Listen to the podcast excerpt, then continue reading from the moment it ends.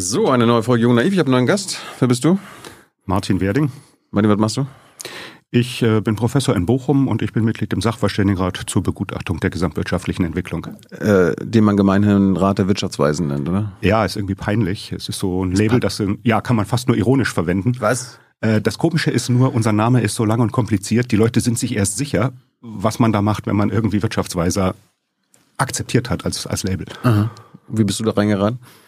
Äh, da wird man nominiert von der Bundesregierung ernannt, nein, ernannt vom Bundespräsidenten, aber so von der Bundesregierung formell vorgeschlagen. Okay. Und letzten Endes, ja, vielleicht auf der Basis dessen, was man vorher gemacht hat, kommt man dafür in Frage oder nicht. Was hast du denn vorher gemacht? Warum bist du da in Frage für gekommen? Bei mir ist es konkret so, ich bin vorgeschlagen worden von der Bundesvereinigung der deutschen Arbeitgeber. Mhm. Ja, es gibt im Rat so zwei Positionen, wo einmal der DGB und dann eben die Arbeitgeberverbände ein Vorschlagsrecht haben. Und das hat so eine ungefähr drei, vierjährige Vorgeschichte wo ich ein Projekt zusammen mit der BDA gemacht habe. Davor habe ich mich gefragt, ist das eine gute Zusammenarbeit?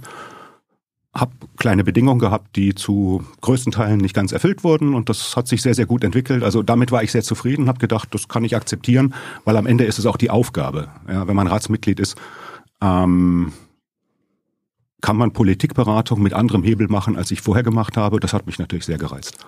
Es gab Bedingungen, die nicht erfüllt wurden damals?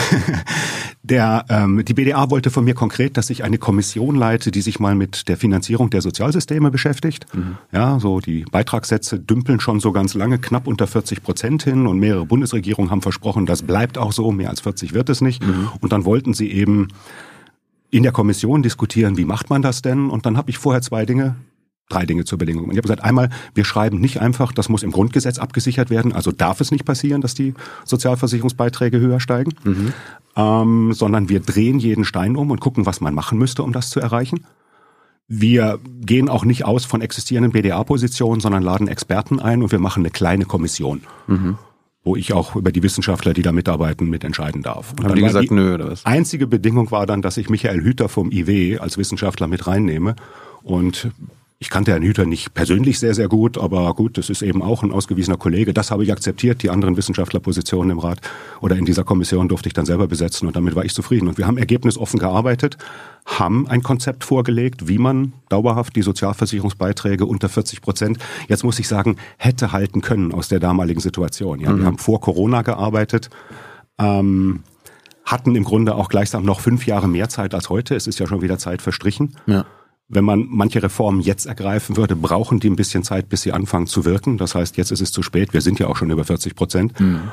Und äh, hinterher haben wir einen Bericht draus gemacht, wo dann auch nicht drunter stand, das sind die BDA-Positionen, sondern das sind die Vorschläge der Kommission der BDA. Und so diese minimal distanzierte Zusammenarbeit fand ich perfekt. Gut, reden, reden wir alles gleich drüber. Aber äh, im Hauptjob bist du ein Ökonom, oder? Ja. Aber du bist aber am Institut für Sozialwissenschaften in Bochum und nicht am Institut für Wirtschaftswissenschaften. Ja, nicht ne? Institut, sondern Fakultät. Oder Fakultät. Die Bochumer Uni ist sehr kleinteilig. Also bist du eigentlich ein Sozialwissenschaftler, Martin? Äh, Wirtschaftswissenschaftler sind Sozialwissenschaftler. Ah, ja. ähm, vielleicht akzeptiert das jetzt nicht jeder Ökonom sofort. Und manche denken, sie machen Naturwissenschaft. Ne? Ja, ja, da gibt's ja diese alten Geschichten. So ja. an der London School of Economics ist in den 60er Jahren allerdings ein Professor mal immer nur im weißen Kittel rumgelaufen, um klarzumachen, er ist wie ein Arzt. Ja, er okay. diagnostiziert die Probleme der Wirtschaft und äh, schreibt dann Grunde die Rezepte und wenn man die einhält, wird man wieder gesund. Okay. Ähm, das ist ein verfehltes Selbstverständnis. Wir arbeiten anders als die meisten anderen Sozialwissenschaften. Also es gibt so ähm, Rational Choice äh, Schulen auch innerhalb der Politikwissenschaft, innerhalb der Soziologie. Die sind da aber nicht so prägend, wie sie in der Ökonomie lange waren. Mhm. Wir arbeiten stärker theoriebasiert. Das heißt, wenn wir eine empirische Schätzung machen, dann überlegen wir für die Schätzgleichung, welche Effekte da sein könnten und testen dann, ob das so ist. Mhm. Ich behaupte jetzt mal, und meine soziologischen Kollegen ähm, würden mir teilweise widersprechen, da werden häufig einfach erstmal einfach Regressoren reingeschmissen und dann guckt man, was funktioniert und überlegt dann, warum das so ist. Regressoren. Also bitte nicht so viele äh, Fremdwörter. Hier bist du bei Jung und Naiv. Okay. Was ist eine Regression? Ja, wenn wir empirisch nach Erklärung suchen, dann haben wir meist irgendeine Größe, die wir erklären wollen mhm. und überlegen dann, was könnte einen Einfluss darauf haben. Mhm.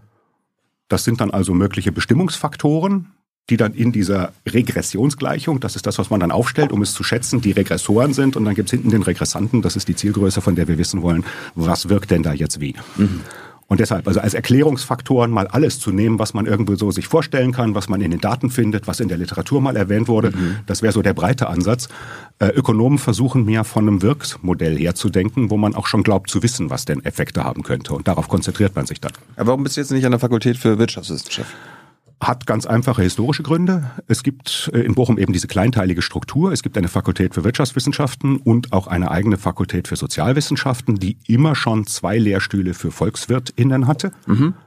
Ähm, einfach weil die Sozialwissenschaftler dort auch eine breite Ausbildung bekommen sollen, neben Soziologie, Politikwissenschaft, eben auch Ökonomie und Kulturpsychologie, Sozialpsychologie haben wir auch mit drin mhm. und eine starke Methodensektion. Das ist für sich genommen eine ganz gute Einheit. Und dann ist es eben so, um die Nähe zu den sozialwissenschaftlichen Themen zu dokumentieren, heißen die beiden Lehrstühle Sozialpolitik und irgendwas. Mhm. Und ich bin nun mal als Ökonom sehr lang schon spezialisiert, ja, auf Fragen der Finanzierung der öffentlichen Finanzen von Sozialversicherungen und anderen Sozialsystemen. Und wenn man dann so guckt, wo sind Lehrstühle für mich, dann ist eben da in Bochum durchaus ein Platz für Leute mit meinem Profil. Wie lange bist du da schon? Seit 2008. Das sind ja 16 Jahre bald, ja, 15,5. Bleibst du den Rest deiner, deiner aktiven Zeit da? Das dürfte schlicht schon deswegen so sein, weil in den meisten Bundesländern ab 52 niemand mehr berufen wird. Die Grenze habe ich überschritten. Ah. Also dürfte das der Platz sein, wo ich bis zur Pensionierung weitermache. Was unterrichtest du an der Uni? VWL ich, oder was? Ähm, ja, halt VWL, ähm, größtenteils für Sozialwissenschaftsstudenten. Ich mache auch Kurse im, in der Vivi-Fakultät. Also Ich bin dort kooptiert, was wichtig zum Beispiel auch ist dafür, dass ich Ökonomen promovieren kann. Hm. Ja, weil jede Fakultät ihre eigene Promotionsordnung hat und teilweise will ich eben, meine Mitarbeiter sind so halbe halbe, mhm. die nicht zum Doktor Rea Sotz, sondern zum Doktor Rea Poll oder Ök ähm, promovieren. Das kann ich also beides machen. Und es ist schon auch schön, äh, fortgeschrittene ÖkonomInnen zu unterrichten, weil man da einfach näher an die Forschungsfront gehen kann als bei den Sozialwissenschaftlern, wo wir Ökonomie auch so ein bisschen zurückhaltender, wenig eben mit mathematischen Modellen und so unterrichten, weil das für das sonstige Studium unserer Studierenden ähm, nicht so passend ist. Die sind da gleichsam nicht so gut trainiert drin. Hm. Fangen wir erstmal mit dir an. Wo kommst du her? Äh, bist du jetzt, arbeitest in Bochum, Bochum aufgewachsen auch und alles? Äh, Interessanterweise ja. Also die schnelle Antwort auf ah, die Frage, wo ich herkomme, lautet schon lange Bochum. Stimmt nicht ganz. Ich bin woanders geboren. Leverkusen bist du. Ja. Genau. Ja. Und dann zweimal weit umgezogen, bis ich dann in Bochum war. Da kam ich so in die siebte Klasse und habe da eben Abitur gemacht. Meine Eltern sind da geblieben. Also von daher, die schnelle Antwort war dann immer, ich komme aus Bochum. Ihr, ihr, wart, ihr wart aber umgezogen in der frühen Kindheit? Ja. Wo war der? Äh, einmal von Leverkusen nach Baden-Württemberg und dann zurück nach Bochum. Wegen den Jobs der Eltern? Genau. Okay. Was hat Papa gemacht? Der ist Chemiker. Okay. Hat in Leverkusen einen Job gehabt bei einer Firma, die nicht Bayer hieß. Das gibt's? Das gibt's. Okay. Und dann eben ein kurzes Intermezzo gehabt bei einem mittelständischen Unternehmen in Baden-Württemberg, mhm. in der Nähe von Göppingen. Mhm. Und später eben zurück nach Bochum. Was hat Mama gemacht? Meine Mutter ist ähm, ja auch ähm, ausgebildete Chemikerin. Aha. Ähm, hat eine lange Kinderpause gemacht für drei Kinder. Mhm und äh, dann wieder angefangen, so halbtags zu arbeiten, in Bochum dann zum Beispiel an der Uni, im Hygieneinstitut bei den Medizinern mhm. als Laborantin. Warst du das älteste Kind zu Hause? Äh, wir sind plus minus zwei Jahre, ich bin der mittlere. Mhm. Hat das Vor- oder Nachteile gehabt? Äh, es war, wie es war. Also plus minus zwei Jahre ist, glaube ich, normaler Abstand, der könnte größer sein. So gab's halt jeder, der Geschwister hat, kennt das. Mhm. Äh, Zeiten, wo zwei Jahre Altersabstand viel sind und dann wieder welche, wo das enorm konvergiert. Mhm. Also ich war da eigentlich immer größtenteils zufrieden mit. Meine Schwester war vielleicht insofern als großes Geschwister jetzt nicht so der Brüller, weil sie im Grunde nicht die ganzen Wege freigebrochen hat, die älteste Kinder häufig für die Jüngeren freibrechen. So mit, wie lang darf ich ausgehen und was man darf, darf man sonst alles tun, aber sonst alles gut. Was für ein Verhältnis bist du aufgewachsen? Also gut bürgerlich oder musstet ihr euch nie Sorgen machen um Geld? Äh, also mit drei Kindern wird's bei normalen Gehältern manchmal, ist ein gewisser Planungsbedarf da, mhm. aber jetzt mittelschwer. Aber hast du mal Taschengeld bekommen und alles? Ja. ja. Ähm, was, was, was besonders hast du Abi gemacht hast in der Schule? Ich erinnere mich, du hast ja, war bei Hans-Werner Sinn im IFO-Institut gearbeitet. Mhm. Hans-Werner war hier. Mhm. Also jetzt nicht in, in, der Sendung, nicht hier im Studio und dann noch. Und er hat hat er erzählt, wie es was Besonderes war in seiner Familie und auch in seiner Straße, Abitur zu machen. Und sein Vater war total stolz. Wie war das bei dir? Meine Eltern haben beide Abitur. Mhm. Ähm, war, würde ich sagen, nicht 100% vorgezeichnet, aber weil es problemlos ging, ist da jeder von uns mitgerutscht. Haben Sie, haben Sie Druck gemacht, dass du gut in der Schule bist? Nö. Nee. Nö. Das, das ist ja auch Ja, ich war gut in der Schule. Warum warst du gut? Mir hat in der Schule vieles äh, einfach Spaß gemacht. Äh, es fiel mir leicht. Hey Leute, diese Folge wird diesmal präsentiert von unserem Partner, äh, äh, Partnern, der Junge Naiv Crowd. Tausende Menschen, die uns jeden Monat mit Geldgeschenken beglücken. Danke dafür und jetzt geht's weiter. Warum fiel es dir leicht? Weil du so ein schlauer Kerl warst oder weil du wusstest, wie, wie die Lehrer ticken oder wie? Ähm, sicherlich dann eher Ersteres. Also so wie Lehrer ticken war mir egal. Oder gut, jeder, das ist ein bisschen nach Geschlechtern verschieden, aber so im, weiß ich, siebte, achte, neunte Klasse, da hängt, glaube ich, jeder so ein bisschen durch, äh, was so die Nerven für die Schule und den Kopf für die Schule betrifft. Klar. Ähm, da war mir dann auch vergleichsweise egal, was, was Lehrer dazu sagen, die vielleicht dachten, die können doch alle mehr. Warum sind die gerade so mit sich selber beschäftigt? Aber als ich dann im Grunde wieder so ein bisschen mehr mich gar nicht mit viel Aufwand drum gekümmert habe, ging Schule irgendwie von allein. Hat man also Hobbys gehabt äh, damals? So Sport gemacht? Oder was irgendwie Schulsprecher? Ich habe Sportfechten gemacht, sehr intensiv. Sportfechten? Ja, Ah ja. Supersport. Ja klar. Konnten wir, also wo ich herkomme, konnten wir nie machen, aber Fechten ist so geil. So Thomas Bach-Style. Ähm, ja, Der ist nicht so gut, du warst jetzt nicht bei Olympia. ich war nicht bei Olympia, ich war mal äh, bei deutschen Meisterschaften als Vertreter Westfalens mit einer Mannschaft. Habt ihr gewonnen? Nein, der Landesverband Westfalen äh, ist da nicht absolut stark. Das ist jetzt der erste Fecht. Tauberbischofsheim ist also in Deutschland, glaube ich, bis heute immer noch die Zentrale des Fechtsports und auch so im Rheinland gibt's einfach größere stärkere Plätze als jetzt in unserem kleinen Verband in Westfalen. Ist immer noch. Heute nicht mehr. Ich habe das im Studium noch weitergemacht, aber irgendwie, nicht, die Zeit geht dann aus, dann hat man Kinder. Verler kann man das verlernen? Weiß ich nicht, ich müsste mal wieder probieren. Also als ich so im Studium im Grunde auch nach einer Unterbrechung wieder dran kam, hatte ich schon damit zu kämpfen, dass ich wusste, wie es hätte gehen sollen, ja, aber mit den Fingern nicht mehr schnell genug war. Hat Ökonomie auch mit, mit, mit dem Sportfechten was zu tun? Dass man Ähm. gegen anderen Ökonomen? Nein. Nein. Also sicherlich hat eine Diskussion manchmal ein bisschen Ähnlichkeit. Ja, also Ja. Sport ist natürlich, oder Fechten ist, ist ein Einzelsport, äh, ist so eine Art Schach äh, mit, mit Bewegung. Also man muss echt mitdenken, Ja. sich überlegen, was könnte der andere machen und manchmal auch ein, zwei Züge vorausdenken. Wie bist du da reingerutscht damals? Weil ich es wollte. Als kleines Kind, also was heißt klein, sieben, acht oder so, ich gesagt, Mensch, mit so einem Schwert und dass das keine Schwerter sind, sondern für Anfänger Floretts und später vielleicht ein Degen. Das lernt man dann und äh, ich habe es auch noch auf die klassische Weise gelernt. Ja, ähm, in Württemberg habe ich angefangen und das hieß ein Jahr lang im Grunde ohne Waffe nur Beinarbeit machen, dass man die Bewegung lernt. Würde man heute überhaupt nicht mehr machen, kein Kind hält das aus. Nee. Ähm, Das war die klassische Ausbildung. das war die klassische Ausbildung. Das ist auch nicht ganz unwichtig. Klar, wir haben so zum Ende der ersten Stunden dann immer mal ein Florett in die Hand gekriegt und so ein bisschen rumhauen dürfen. Einfach damit irgendwie doch der Spaß nicht zu kurz kommt und man weiß, wohin führt das.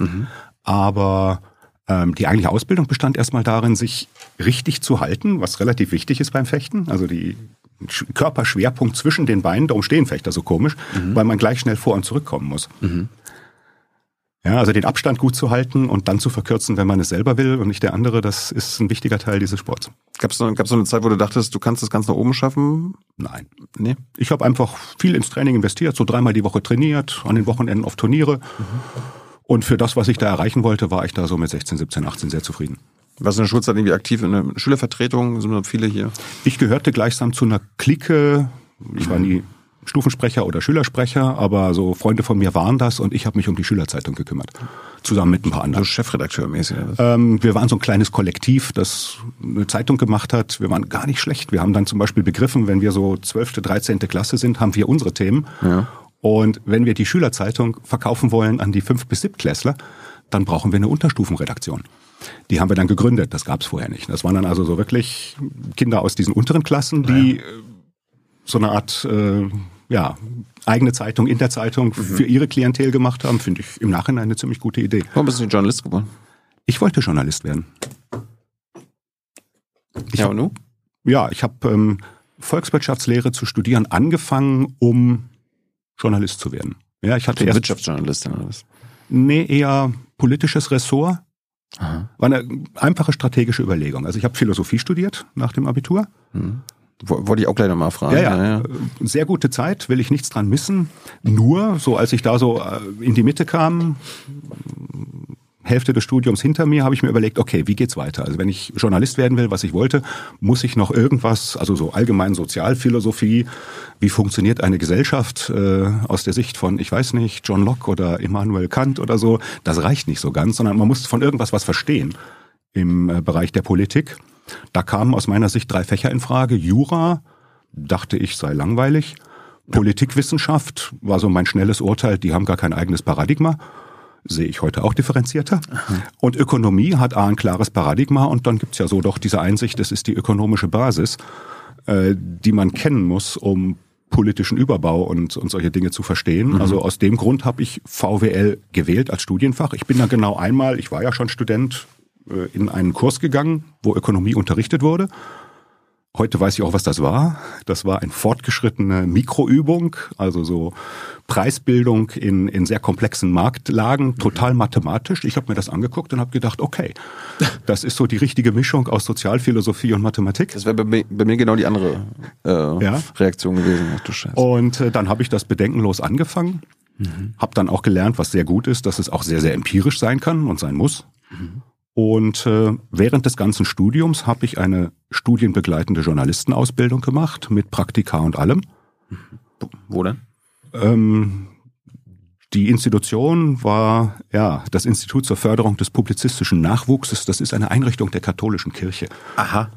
Ja, die bilden Journalisten aus. Ähm, ja. Bekanntester Absolvent Thomas Gottschalk, kein Journalist geworden, aber es gibt eine ganze Reihe auch von namhaften JournalistInnen, die ich jetzt hier nicht outen werde, die auch durch diese Ausbildung gegangen sind.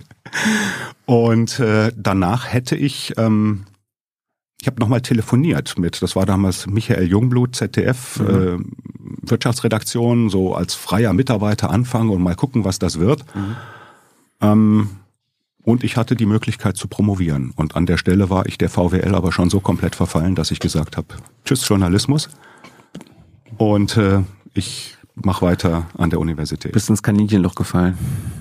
Wie man es nimmt. Also aus meiner Sicht war es dann im Grunde logisch. Ich habe mir es an der Stelle eingestanden. Ja. Und es gibt vielleicht noch so einen Punkt, der eine gewisse Rolle spielt. So diese Dynamik, dass ich zum Schluss eben mit dem ZDF im Gespräch war, war im Grunde falsch. Also wenn, dann wäre ich eher ein Printtyp ja. ähm, als jemand fürs Fernsehen. Ähm, meine eigene Einschätzung. Insofern hat mich das jetzt vielleicht auch da nicht so gereizt wie so mal die Vorstellung, ne, so als Leitartikler. Ähm, ich denke mir aber auch manchmal, der Journalismus, den ich damals so als Beruf gesucht hätte, der existiert heute kaum noch.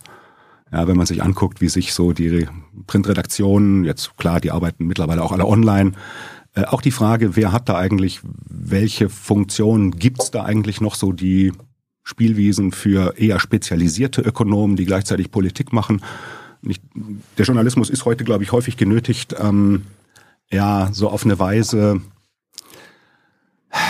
generalistisch zu arbeiten. Also man hat so ein ganz breites Feld und nicht echte Expertise für irgendwas, was die Politik zum Beispiel gerade verhandelt.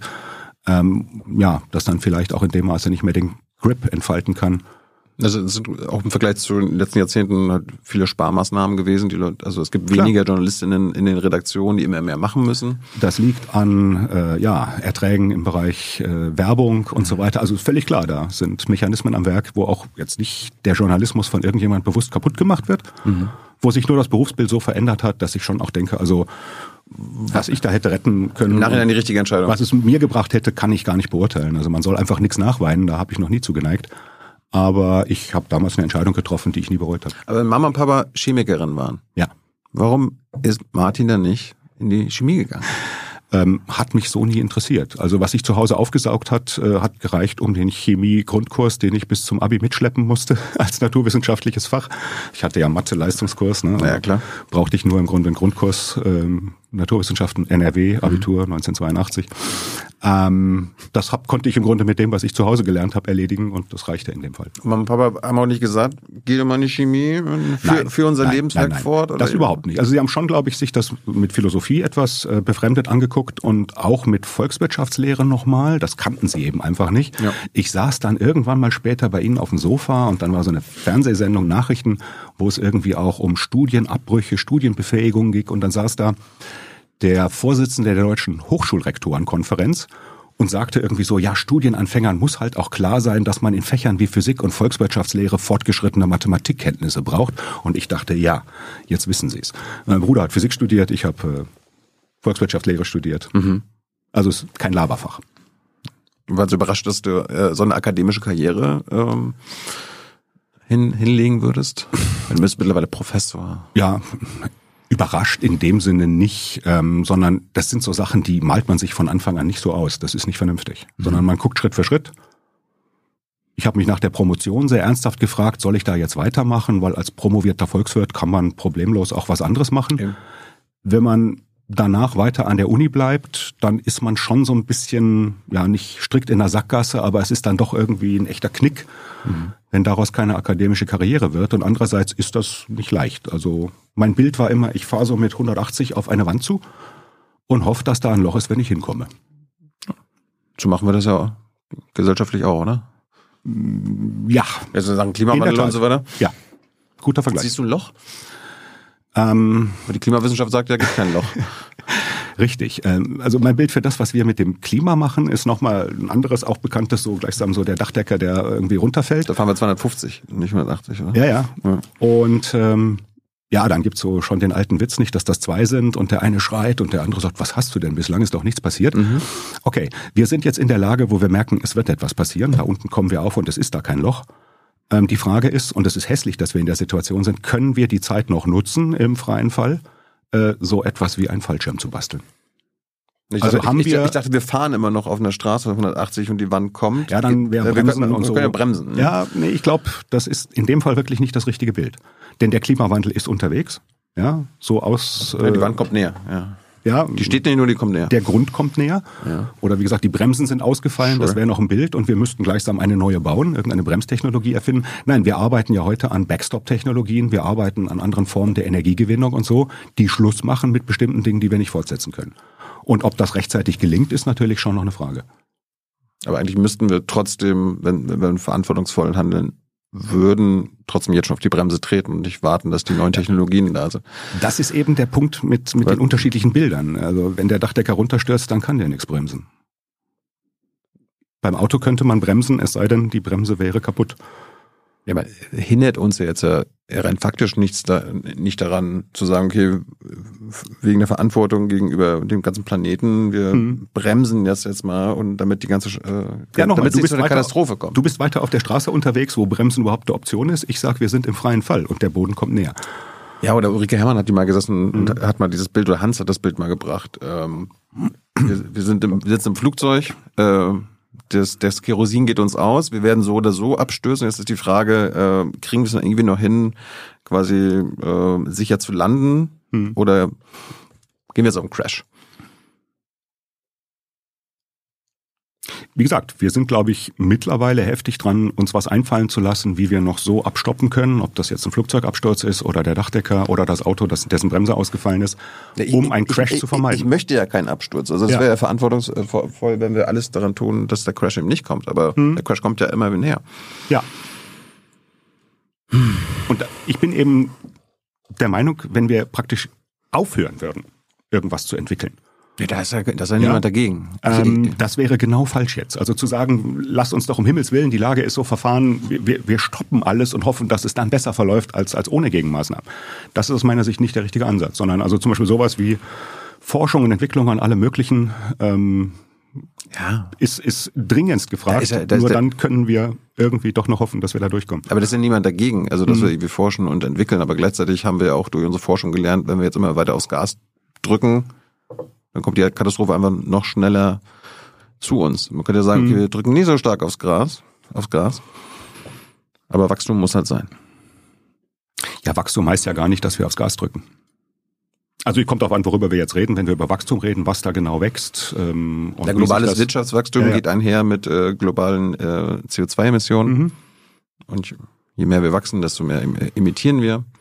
Die Weltbevölkerung wächst auch noch. Das ist auch so ein Tanker, der sich nicht leicht stoppen lässt. Also schon daher brauchen wir ein vergrößertes Angebot an Gütern und Dienstleistungen. Das fängt bei elementaren Dingen an, wie Nahrungsmittelversorgung.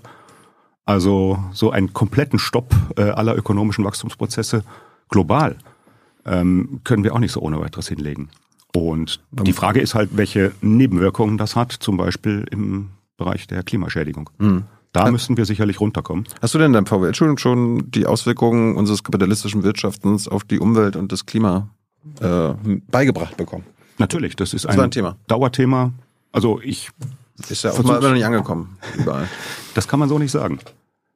Ähm, also ich unterrichte ja inzwischen selber Studierende, die sich eben auch sehr für solche Themen interessieren. Da versuche ich immer eins klarzumachen. Ähm, wenn wir Ökonomie irgendwie verstehen, also ja, die Summe aller Produktionsanlagen und die Emissionen, die da rauskommen, dann trägt das äh, bei zu unseren Umweltproblemen, unter anderem zum Klimaproblem. Hauptursache die Ökonomie laut. als Wissenschaft äh, hat diese Probleme seit über 100 Jahren auf dem Radar, analysiert die sehr gut. Aber macht nichts. Zeigt, ja, was heißt macht nichts? Die Wissenschaft selber macht natürlich gar nichts so wie auch die Klimawissenschaft erstmal nichts macht, sondern darauf hinweist und Instrumente ja. entwickelt und so weiter. Und das tut Ökonomie, sieht dann auch, warum es besonders schwer ist. Wir haben da eben Probleme, äh, die das Funktionieren des Marktsystems ähm, ja im Grunde überfordern. Man braucht also ein gewisses Maß an staatlichen Eingriffen. Die Frage ist, auf welche Weise genau, an welcher Stelle. Und äh, das ist dann unter Umständen auch aus Gründen, die man äh, ökonomisch auch noch gut analysieren kann, tatsächlich schwer implementierbar. Also einfachster Fall, wir haben ein globales Problem, wie die CO2-Emissionen. Mhm. Und wir haben im Regelfall eben nationale Jurisdiktionen mit äh, der Möglichkeit, irgendwas vorzuschreiben. Das nützt uns also global überhaupt nicht, sondern dann brauchen wir Verhandlungsprozesse, wir brauchen irgendwelche Ebenen und Foren erstmal, um das Problembewusstsein zu wecken, uns da zu einigen und dann ist ja auch noch nichts gewonnen. Ja, wenn da irgendein Staatenlenker, eine Staatenlenkerin unterschreibt und sagt, ja, unser Land macht jetzt auch mit, die CO2-Emissionen zu begrenzen, bis dann und dann auf das und das Niveau, ähm, dann heißt das noch lange nicht, dass das in dem Land wirklich passiert. Ja. Ja. Aber, aber, wir müssen uns da trotzdem was einfallen lassen, damit, ja. damit das alles passiert. Wenn du sagst, genau. Ökonomie seit 100 Jahren das Umweltproblem auf dem Schirm, ja. Es wird ja faktisch von Jahr zu Jahr trotzdem im Jahr, also jetzt im 21. Jahrhundert immer noch schlimmer. Ne? CO2-Emissionen haben jetzt schon wieder einen neuen Höchststand erreicht. Gut. Und in manchen Ländern sehen wir Bewegung in die richtige Richtung. Das ist halt global tatsächlich von der Implementation her, von der Frage, wie kriegen wir das in die Fläche? Ja. Wie kriegen wir letzten Endes jede äh, Betriebseinheit dazu, möglichst klimaneutral zu produzieren? Vielleicht nicht gleich morgen, aber bis 2045 oder so. Ähm, das ist noch lange nicht äh, geschafft, völlig klar. Und glaubst du, dass der Markt das hinbekommt, obwohl er das jetzt letzten Jahrzehnte nicht hinbekommen hat? Also der Markt ganz allein in der Tat nicht. Ja, wir haben hier verschiedene Fälle von Marktversagen. Auch das ist ja ein wichtiges Thema so der ökonomischen Analyse. Mhm. Und das heißt, es braucht bestimmte Hilfestellungen damit, dann teilweise auch mit marktlichen Instrumenten ähm, die Forschung und Entwicklung in die richtige Richtung gelenkt werden kann und dann eben auch das tatsächliche Verhalten von Betrieben, von Konsumenten und so weiter. Was kann der Markt nicht? Also wo muss der Staat Vorschriften machen, Verbote machen, auf Verzicht gehen? Gib uns mal ein Beispiel. Ganz viel, was wir im Bereich Umwelt eben als Problem dann erleben, hat zu tun mit sogenannten externen Effekten. Wir machen irgendwas, produzieren es, verkaufen es und daneben entstehen schädliche Umweltwirkungen, mhm. die für die Konsumenten als solche erstmal unerheblich sind und für die Produzenten auch, weil keine eine Rechtsordnung existiert, die da irgendwie Eigentumsrechte definiert, nach mhm. dem Motto, ihr dürft nicht, aber wenn ihr zahlt, dann dürftet ihr oder ihr dürft, ähm, aber ihr kriegt was dafür, dass ihr es weniger macht und so. Also sogenannte externe Effekte fallen im Grunde aus der normalen Marktpreisbildung heraus und deshalb muss man künstlich dafür sorgen, dass sie im Marktpreis berücksichtigt werden. Und da gibt es im Wesentlichen zwei Ansätze. Ähm, ein Steueransatz. Man sagt, wir messen gleichsam den Unwert dieser Schädigungen und erlegen das diesen Gütern als Steuer auf, ja. die dann irgendwie hälftig von, ja, kommt auf die Verhandlungsmacht der Anbieter- und Nachfragerseite an. Ich will jetzt hier nicht in die Mikroökonomie hineingehen, aber die Steuern belasten dann die Produzenten und die Konsumenten und entsprechend wird weniger davon produziert und weniger konsumiert. Aber Preismechanismus ist ja am Ende dann auch wieder ein Marktinstrument. Ich ja. wollte jetzt wissen, was die Politik machen kann. Also wo man kann ja, ja sagen, okay, Politik sagt, wir verbieten zum Beispiel das und das. Wir mhm. verbieten fossile Investitionen. Nein, du verwechselst jetzt Politik äh, mit, mit öffentlicher also Verwaltung. Also Ordnungspolitik, weißt du? Öffentliche Verwaltung und äh, juristischen Fair- und Geboten. Politik ja. kann ja auch Rahmenbedingungen dafür schaffen, dass Märkte das berücksichtigen. Ja, aber ich, und in die Preisbildung dann zum Beispiel auch diese Effekte mit reinnehmen. Aber das ich, ist ein wichtiger politischer Eingriff. Wenn der kommt, dann können Märkte wieder in die richtige Richtung gehen. Unabhängig, also wir waren ja dabei, mhm. was Märkte nicht machen können, weil du meinst, ja kann nicht alles der Markt machen. Wo, ja. wo muss Ordnungspolitik gemacht werden? Unabhängig davon, was man den Märkten ermöglicht oder ja, äh, ich war eigentlich gerade bei der Steuerlösung noch. Das ist jetzt vielleicht gar nicht mal mehr Ordnungspolitik, aber so eine Internalisierungssteuer zu setzen, dafür brauchen wir den Staat. Das wäre ein möglicher Eingriff. Die Alternative ist im Grunde, dass man so eine Art Marktordnung schafft äh, und dann private Verhandlungen, private Preisbildung zulässt. Das klingt erstmal abstrakt. Wir machen das zum Beispiel mit dem Emissionshandel. Ja, ja, und da ist der ordnungspolitische Eingriff, dass man CO2-Verschmutzungsrechte definiert, in ihrer Menge begrenzt und dann damit die Rahmenbedingungen dafür schafft, dass ja. Unternehmen, die das nutzen wollen, ein CO2-Verschmutzungsrecht dafür bezahlen müssen. Aber also Marktordnungspolitik heißt ja trotzdem Eingriff in den Markt und man ja. überlässt dann trotzdem dem Markt, äh, dass, dass das dann so hinkommt. Aber es gibt vielleicht manche politische äh, Sachen, wo wir sagen, okay, das hat der Markt nicht ge äh, geschafft, das wird der Markt nicht schaffen, wir machen da jetzt einfach ganz klare Regeln. Ne? Also ein Verbot zum Beispiel. Ja. Und das ist unter Umständen der da fällt, da, da fällt dir nichts ein. Doch, natürlich. Ich halte das nur in vielen Fällen für den schlechteren Ansatz. Aber wo, wo, wo ist ein guter Ansatz? Das Gute an diesem Versuch, zum Beispiel Umweltprobleme über Preisinstrumente, CO2-Bepreisung wäre so das andere Stichwort, das viele dann vielleicht schon gehört haben, ähm, einzudämmen. Das Gute daran ist, dass der äh, Vermeidungsprozess auf eine Weise umgesetzt wird, ähm, ja, der schneller mit geringeren Einbußen an gesamtwirtschaftlicher Produktion vorangeht, als bei einem allgemeinen Verbot oder einem sektoralen Verbot und ähnlichem. Ja, weil sich im Grunde über den Marktpreis und die Frage, wo ist der zwar hoch, aber für diejenigen, die ein Gut kaufen wollen, dessen Produktion CO2-Emissionen hervorruft, ähm, weil ihre Nachfrage nach diesem Gut so wichtig, so dringlich ist, weil Alternativtechnologien so komplex und so teuer sind, mhm. sodass hier Einsparungen nicht so leicht möglich sind. Nicht die müssen dann den Preis tragen. Dort wird also auch die CO2-Emission nicht so schnell voranschreiten. Aber in anderen Bereichen, wo es leichter ist, die dann ihre Verschmutzungsrechte gerne verkaufen und da viel Geld für kriegen, kann dann sehr viel schneller reduziert werden. Wenn wir zum Beispiel allen Sektoren gleichmäßig durch Verbote oder durch irgendwelche Grenzwerte, die sukzessive gesenkt werden, einen Vermeidungspfad vorgeben, dann ist das volkswirtschaftlich unter Umständen nicht der effizienteste Pfad. Aber du kommst jetzt immer nur auf irgendwelche ökonomischen oder, oder preispolitischen Sachen. Ich wollte jetzt ja. wissen, wo irgendwo, wo die Politik einfach mal klare Vorgaben, so wir verbieten das jetzt machen muss. Wir haben jetzt noch nicht über alle möglichen Fälle von Marktversagen gesprochen, aber ich denke, es gibt zum Beispiel schon elementare Schutzrechte, die ein Markt ohne weiteres auch nicht gewährleistet, wenn man ihn so vor sich hin arbeiten lässt. Ähm, nehmen wir mal so das Verbot der Kinderarbeit. Ja. Ist so ein bisschen der Beginn der europäischen Sozialpolitik. Weltweit haben wir das noch lange nicht. Und die Motive dafür, dass so um die ja, Mitte des vorletzten Jahrhunderts, so meist etwas vor 1850, mhm. in praktisch allen heute entwickelten Volkswirtschaften äh, typischerweise zwei Dinge gemacht wurden. Eine allgemeine Schulpflicht eingeführt wurde für ein paar Jahre mhm. und dann auch Kinderarbeit wirklich verboten wurde. Ähm, das ist so ein bisschen der, der, der wirtschaftliche Take-off dieser ganzen Region. Ja, äh, Beispiel, die mir spontan eingefallen ist, irgendwie das Verbot, Verbrennerautos äh, zu produzieren und auf den Markt zu bringen. Das wäre ja was äh, Politisches. Da können wir nicht auf den Markt warten oder äh, Verbot von fossilen Investitionen. Mhm. Also, dass das fossile Kapital nicht arbeiten mehr darf. Äh, machen wir in gewisser Weise, halt ja. mit einem Zeithorizont momentan noch bis 2045. Danach wollen wir klimaneutral wirtschaften hier in Deutschland. Also bis 2045. Und das gibt doch eine gewisse Immer noch fossill. Ja, ähm, ja, aber es ist zu spät, da müssen wir auf Null sein. Ja, noch schneller. Wir können ja nicht von, von in einem Jahr dann von 0 auf 100, nee, von 100 auf 0 gehen. Nein, wenn man das frühzeitig ansagt, können sich ja alle darauf einstellen. Da haben wir uns im Sachverständigenratsgutachten auch mit beschäftigt, ja, was das für Investitionen zum Beispiel in den energieintensiven Branchen bedeuten kann. Mhm. Die halt wissen, wenn sie jetzt eine neue Anlage kaufen, die, weiß ich, für die nächsten zwölf Jahre genutzt wird, so als Abschreibungsfrist, die läuft praktisch noch vor 2045 aus. Da könnte man also auch noch alte Technologie kaufen. Mhm. Ähm, gleichzeitig braucht man natürlich schon Bewegung in die Richtung. Und jedenfalls, also wir haben verschiedene Szenarien verglichen. Das ist eine Modellrechnung, kein Beweis. Aber wir haben dann gezeigt, im Grunde ist es der volkswirtschaftlich billigste Weg, wenn hier im Grunde ab sofort äh, möglichst klimaneutrale Technologien schon eingesetzt werden, wegen dieser klaren Deadline 2045. Denn wenn man zu lange dranbleibt, alte Technologien noch einzusetzen, wird man nachher Anlagen, die eigentlich noch tauglich wären, jetzt von der technischen Seite her, von der ökonomischen Seite her, mhm. eng definiert, ohne die Umweltwirkung, äh, die wird man dann vor der Zeit außer Dienst stellen müssen und schon schneller wieder dann eben, wenn es das in jedem Bereich auch wirklich gibt, mhm. klimaneutrale Anlagen bauen müssen. Und äh, das bedeutet eben zusätzliche, also doppelte Investitionen. Man schmeißt im Grunde eine Gerätegeneration weg und besser sofort ambitionierter Anpassungspfad haben wir das genannt. Mhm. Das ist tatsächlich volkswirtschaftlich der billigste Weg. Aber er hat immer noch so Zeithorizonte, die man eben braucht, um existierende Anlagen fortzuführen, solange sie ansonsten noch laufen. ähm, schon allein Produktion und Errichtung neuer Anlagen äh, ist ja auch eine massive Umweltbelastung.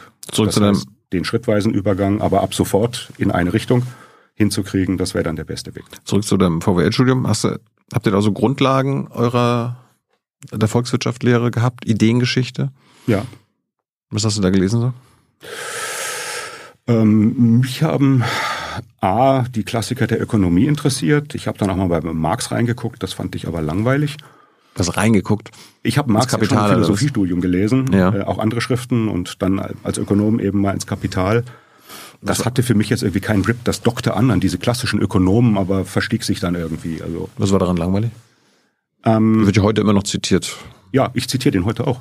Aha. Ja, für meine Studenten zum Beispiel habe ich so eine Sammlung von Marx-Zitaten. wo Warum er Marx- keine Ahnung hat? Oder, oder bist du. Marxist? Nein, Okay. äh, nie gewesen, aber natürlich äh, mit einem Philosophiestudium, wie gesagt, einer Art doppelten Zugang dazu, Hätte- Marx hätte- zu lesen. hätte- hätte was, was ich immer dabei habe, oder zumindest für, für Sitzungen, wo es um das Thema geht, ist so Äußerung von Marx über Arbeit. Ja, weil die so wunderschön zweigestaltig sind. Natürlich gibt es irgendwie formenentfremdete Arbeit, die so die Klassengegensätze definieren. Aber was Marx zum Beispiel, und da ist er ganz nah im Grunde bei, bei der Philosophie seiner Zeit, ähm, schon im Auge hat, ist so, äh, Arbeit ist für den Menschen schon irgendwie was Existenzielles. Also es kann sowas geben wie Selbstverwirklichung in der Arbeit. Und wenn man Arbeit also nur so im Grunde als mh, Zumutung begreift, äh, von der man froh wäre, wenn sie nur 32 statt 35 oder 40 Stunden die Woche dauert, das ist aus meiner Sicht nicht ganz der richtige Zugang. Hat er denn so im Großen und Ganzen mit der Beschreibung des Kapitalismus recht gehabt? Ähm, Du hast es ja nicht ganz gelesen, ne? es sind auch drei dicke Bände. Ja. Der dritte ist auch erst posthum veröffentlicht, wenn ich es richtig im Kopf habe. Ja. Vielleicht nicht so ganz. Nein, der Punkt ist, ähm, das, was daran im Grunde so Replikation der damaligen klassischen Ökonomie war, mit den ersten mathematischen Formeln, das ist noch vergleichsweise primitiv. Ähm, und was dann eben im Kapital irgendwie durchkommt, so dieser Versuch, da so eine, so eine Gesetzmäßigkeit der langfristigen Entwicklungstendenz draus zu machen, das fand ich eben für sich nicht überzeugend. Was ganz was anderes ist, sind Schriften, Marx Engels Lage der Arbeiterklasse in England und so. Also dieser frühe Manchester-Kapitalismus, der war wohl auch grauenhaft. Und äh, da zu gucken, was anders laufen kann, ähm, sicherlich wichtig. Ich behaupte nur mal, die Kurve haben wir anders gekriegt. Ist unser heutiger Kapitalismus nicht grauenhaft? Also wir hatten ja gerade schon über die grauenhafte Situation Mhm. des Planeten geredet. Ja. Also an dem Ende haben wir, sage ich sofort, ein Riesenproblem. Ansonsten glaube ich, also die Frage ist schon auch, was meinen wir eigentlich genau mit Kapitalismus? Äh, Ich bringe aus einer guten Unterhaltung von gestern äh, einen Gedanken mit, ähm, der, der, der glaube ich, wirklich schlagend ist. Ähm, Ich glaube, das Hauptproblem des Kapitalismus ist, dass es so die Gesellschaftswirtschaftsform ist, die die meisten von uns erleben, erstens. Und zweitens, dass es dann eben kein Paradies ist. Das heißt, jeder findet da irgendwas, was Eingriffe in die eigene Autonomie bedeutet, Arbeitsbedingungen, schlechte Entlohnung, Arbeitszeitsouveränität ist nicht da, unfähige Chefs, äh, bescheuerte Kunden, was auch immer. Und äh, das ist nur alles nicht systembedingt, das ist Condition humaine. Also am Kapitalismus gibt es viel zu kritisieren, was man an jeder Gesellschafts- und Wirtschaftsordnung wahrscheinlich auch kritisieren könnte. Und wir müssen gucken, was ist dann das Besondere an Kapitalismus und dann nochmal fragen, hat er Vor-, hat er Nachteile? Also wichtige Frage an dich, ähm, was ist für dich Kapitalismus? Nee, du bist ja der Ökonom, was verstehst du denn darunter? Ja, du bist, glaube ich, gegen Kapitalismus, sehe ich das richtig? Ja, Ich bin gegen das Wirtschaften, wie wir das heute global machen, weil das unseren Planeten zerstört. Mhm. Und darum müssen wir dieses, diese Art von Wirtschaften, ob wir das jetzt Kapitalismus nennen oder nicht, äh, müssen wir jetzt nicht drüber streiten, aber das muss aufhören. Und das müssen wir überwinden.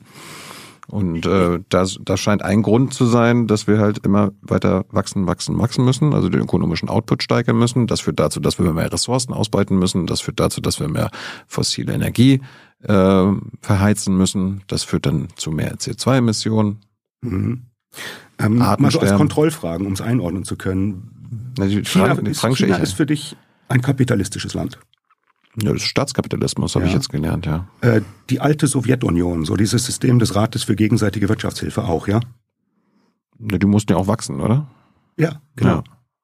Okay, weil aus meiner Sicht gibt es so zwei mögliche Bedeutungen des Wortes Kapitalismus. Ähm, Was ist denn deine?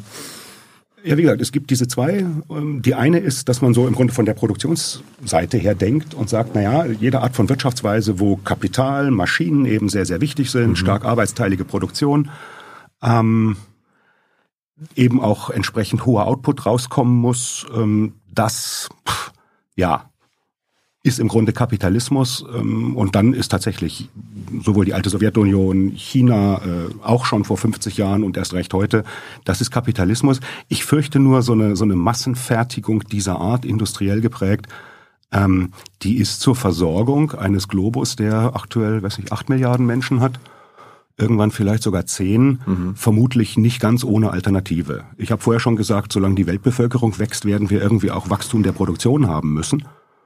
Ähm, vor allem, gut, da gibt's vielleicht noch Verteilungsmöglichkeiten, dass man sagt, wir könnten also die ungünstige Versorgungslage der Ärmsten äh, auf der Welt ähm, auch verbessern mit Mitteln, die bereits produziert werden. Die sind nur aus Verteilungsgründen nicht dort. Okay. Aber im Prinzip, sowas glaube ich, das, das müssen wir fast so machen. Wir brauchen halt dann Techniken, die zum Beispiel die Umweltwirkung, die schädlichen ganz anders regeln, als wir das in der Vergangenheit gemacht haben. Und das ist ein Umsteuern, das noch unterwegs ist, von dem ich auch gesagt habe, ich bin noch nicht ganz sicher, ob das wirklich gelingt. Aber ist das nicht ein inhärentes Problem dieses kapitalistischen Systems, dass quasi die Akkumulation von Kapital und Eigentum also zwingend ist, ob nun das äh, Eigentum in privater Hand ist, wie es bei uns im, im Westen ist oder in China und anderen das Ländern. Das macht schon einen Unterschied. Und siehst du, also, also die, die Akkumulation führt dazu, dass wir den Planeten zerstören. Wir sind da gerade am Lernen, aber es ist zum Beispiel so, dass die Systeme, die weniger jetzt vor allem private Verfügungsmacht über, über Produktionsmittel haben, also die vielleicht sowas wie Privateigentum haben, aber wo die tatsächlichen Besitzrechte doch eher staatlich äh, kontrolliert werden, dass die mehr Mühe haben, diesen Umsteuerungsprozess hinzukriegen. Und damit kommen wir genau zur zweiten Bedeutung von Kapitalismus. Das ist aus meiner Sicht, ich weiß nicht, ob die Bezeichnung Kapitalismus dann passend ist, aber wir nennen es eben so. Es ist eine Frage der Koordination von Entscheidungen in einer Gesellschaft, jetzt insbesondere für die Sphäre der Wirtschaft. Und da bedeutet Kapitalismus, dass wir eben eine stark dezentrale Entscheidungsstruktur haben, die abhängt ja von Eigentumsrechten, also Eigentum ähm, an Produktionsmitteln, wobei die meisten Firmen ja gar nicht Eigentümer sind und auch die Eigentümer der Firmen dann nicht in Wirklichkeit die gesamte Firma besitzen, weil sie sich wahnsinnig viel Geld leihen müssen, um diesen Laden so zu unterhalten. Ähm, wo wir dann auch eine starke Rolle von Arbeit haben, Vertretung von Arbeit und das Zusammenspiel eben dieser verschiedenen Akteure und diese dezentrale Struktur mhm. ähm, dazu führt, ja, dass wir zum Beispiel, wenn wir einmal als Gesellschaft begriffen haben, dass wir umweltschonend arbeiten, müssen wir das auch, weil es auf vielen Ebenen umgesetzt werden kann und eben nicht, da kommt irgendwie die Staatenlenkerin vom internationalen Gipfel zurück, hat unterschrieben, wir reduzieren das CO2 auf 50 Prozent des Standes von 20 irgendwann äh, binnen weniger Jahre, äh, dann sagt, ja, wie denn jetzt? Sondern wir haben im Kapitalismus als dezentrale Entscheidungsstruktur auch Arten und Weisen, das umzusetzen. Ja, da braucht man manchmal Politik, die das steuert, eben über Steuern, über ja, aber beim, Quasi-Märkte. beim Verbot von Kinderarbeit wurde ja auch nicht gesagt, ja, wie sollen wir das denn jetzt machen, sondern das wurde einfach beschlossen, ab, ab äh, morgen wird keine Kinderarbeit mehr zugelassen und dann müssen die Unternehmen halt sehen, wie sie ohne Kinder klarkommen. Das ist doch jetzt nicht das Problem der, der Entscheider. Und bei der Akkumulation ist ja egal, ob das jetzt Saudi-Arabien ist, denen die Ölfelder gehören äh, oder bei uns BP oder irgendwelche äh, privaten Konzerne. Am Ende wollen die mehr Kapital akkumulieren. Das ist, das ist das inhärente äh, Problem dieses Systems. Ja. Oder kannst, kannst du dir eine alternative Wirtschaftsweise vorstellen? Oder äh, ist für dich, hört sich so an, Kapitalismus alternativlos? Also Hört, so habe ich dich verstanden. Mhm. Äh, alternativlos ist ein Wort, das ich überhaupt nicht mag. Ähm, man kann fast alles mal durchdenken, eventuell auch durchrechnen. Gibt es eine Alternative? Aber mir ist tatsächlich oder für mich ist keine Form in Sicht, von der ich glaube, dass sie zu einer vergleichbar brauchbaren Versorgung mit Gütern und Dienstleistungen der Bevölkerung führt. Ähm, Vorstell daran. Unsere Produktionsweise, die wir mit vielen schädlichen Nebenwirkungen entwickelt haben. Und ich halte für den besten Ansatz, das zu verbessern, was daran falsch ist. Und ansonsten bei dieser Struktur zu bleiben. Also selbst Staatskapitalismus, würde ich sagen, ist da ja. ähm, in gewisser Weise unfähig zu. Ähm, als ich studiert habe, gab es die Möglichkeit, da gab es die Sowjetunion noch, auch in Moskau zu studieren. Und man hatte also dann wirklich Tipps, was man alles mitnehmen muss, weil es da nicht zu kriegen ist. Elementarste Güter des täglichen Bedarfs. Wobei die äh, sowjetische Volkswirtschaft ja durchaus in der Lage war, irgendwie ähm, Flüge ins All vorzubereiten, äh, Langstreckenraketen zu bauen, die eine ernsthafte Bedrohung zu sein schienen und ähnliches. Also Technologie ja. war da nicht das Problem, sondern die, die Anreize stimmten nicht da, die Bevölkerung zu versorgen. Und äh, aber du, ja. willst, du willst jetzt deinen StudentInnen nicht sagen, ey, das ist Teufelszeug, wenn die sagen, Herr Professor, wir wollen ja mal an Alternativen forschen, weil ist jetzt vielleicht die verantwortungsbewusste Rolle, die wir einnehmen müssen als Ökonomen. Ist etwas, wo. Weil die Ökonomie des bisherigen Jahrhunderts hat uns in die Katastrophe geritten. Und du meinst, du meinst ja äh, quasi, wir müssen die schädlichen Sachen alle loswerden. Hm. Und ich meine auch, es gibt ja Wege, ja, die Frage ist, ob wir schnell genug schaffen. Da muss man in der Tat Zweifel haben. Weil es in der Tat jetzt, wenn wir global denken, auch zu viele Player gibt, die im Grunde noch überhaupt nicht in die Richtung arbeiten. Mhm. Ähm, insofern betrachte ich es aber als Gewinn, wenn wir zum Beispiel sehen, bei uns ist da sehr, sehr viel in die richtige Richtung unterwegs. Mhm. Ähm, und eben nicht nur in der Politik, sondern wirklich auf der Ebene von Unternehmen, Konsumentendenken mit und so weiter. Ähm, meine Studierenden kommen natürlich ständig mit der Frage nach alternativen Ökonomien und so weiter. Jetzt speziell, weil es eben Studierende der Sozialwissenschaften sind. Zeigst du den Vogel, oder? Nein, sondern wir haben zum Beispiel Kurse gemacht, wo wir dann mal gelesen haben, was es da so gibt. Ich denke auch, ähm, wenn wir irgendwie auf kleine Ebenen gehen, also äh, sowas wie eine genossenschaftliche Produktion kann zum Beispiel eine wunderbare Form der Produktion sein. Mhm. Ähm, unter Umständen ist sie ab einer gewissen Größe nicht mehr die richtige Kommandostruktur, die richtige Governance. Je, je größer, desto diktatorischer muss es denn sein. Nicht unbedingt, das ist ja auch spannend. Ja, je größer Unternehmen geworden sind im Laufe der Zeit, desto mehr haben sie wieder gemerkt, hoppla, äh, mit rein kommandowirtschaftlichen Strukturen behalten wir unseren Laden auch nicht im Griff. Ja, dann hat man also irgendwie so versucht, Abteilungen mit einer eigenen ähm, Marktlogik zu bauen, also im Grunde sowas wie interne Märkte, Arbeitsmärkte und Kapitalmärkte zu errichten. Ähm, also es gibt ein, ein spannendes äh, Papier über ja, The Nature of the Firm, Ronald Coase, jemand, der übrigens auch für, für Umwelttheorie äh, sehr, sehr wichtig war, mhm. ähm, der idealtypisch gegeneinander gestellt hat, es gibt Märkte als ökonomische Interaktionsform und dann eben sowas wie Verwaltung, Kommandowirtschaft. Und seine Gegenüberstellung war im Grunde noch, eine Firma funktioniert eher kommandowirtschaftlich, mhm. planwirtschaftlich, wenn man so will. Und zwischen den Firmen herrschen im Regelfall Märkte. Und dann ist die Frage eigentlich, was definiert die Grenze? Ja. Also so aus der Sicht einer Firma, äh, buy us äh, äh, or make äh, diese Entscheidung. Machen wir es selber in unserer komplexen Struktur oder nehmen wir Märkte in Anspruch und kaufen bestimmte Services? Und das Spannende ist, für die interne Organisation von sehr großen Firmen ist man schon lange dazu übergegangen, im Grunde auch sowas wie marktanaloge Steuerungsformen zu entwickeln, weil man sonst eben der Komplexität nicht Herr wird, ja, weil man den Informationsfluss nicht gewährleisten kann und ähnliches. Das ist nämlich eine Stärke von Märkten, Informationen zu verbreiten. Ich habe jetzt nicht grundsätzlich was gegen Märkte oder ist Marktwirtschaft für dich synonym mit Kapitalismus? Ein Stück weit schon, ja. Ja? Ja.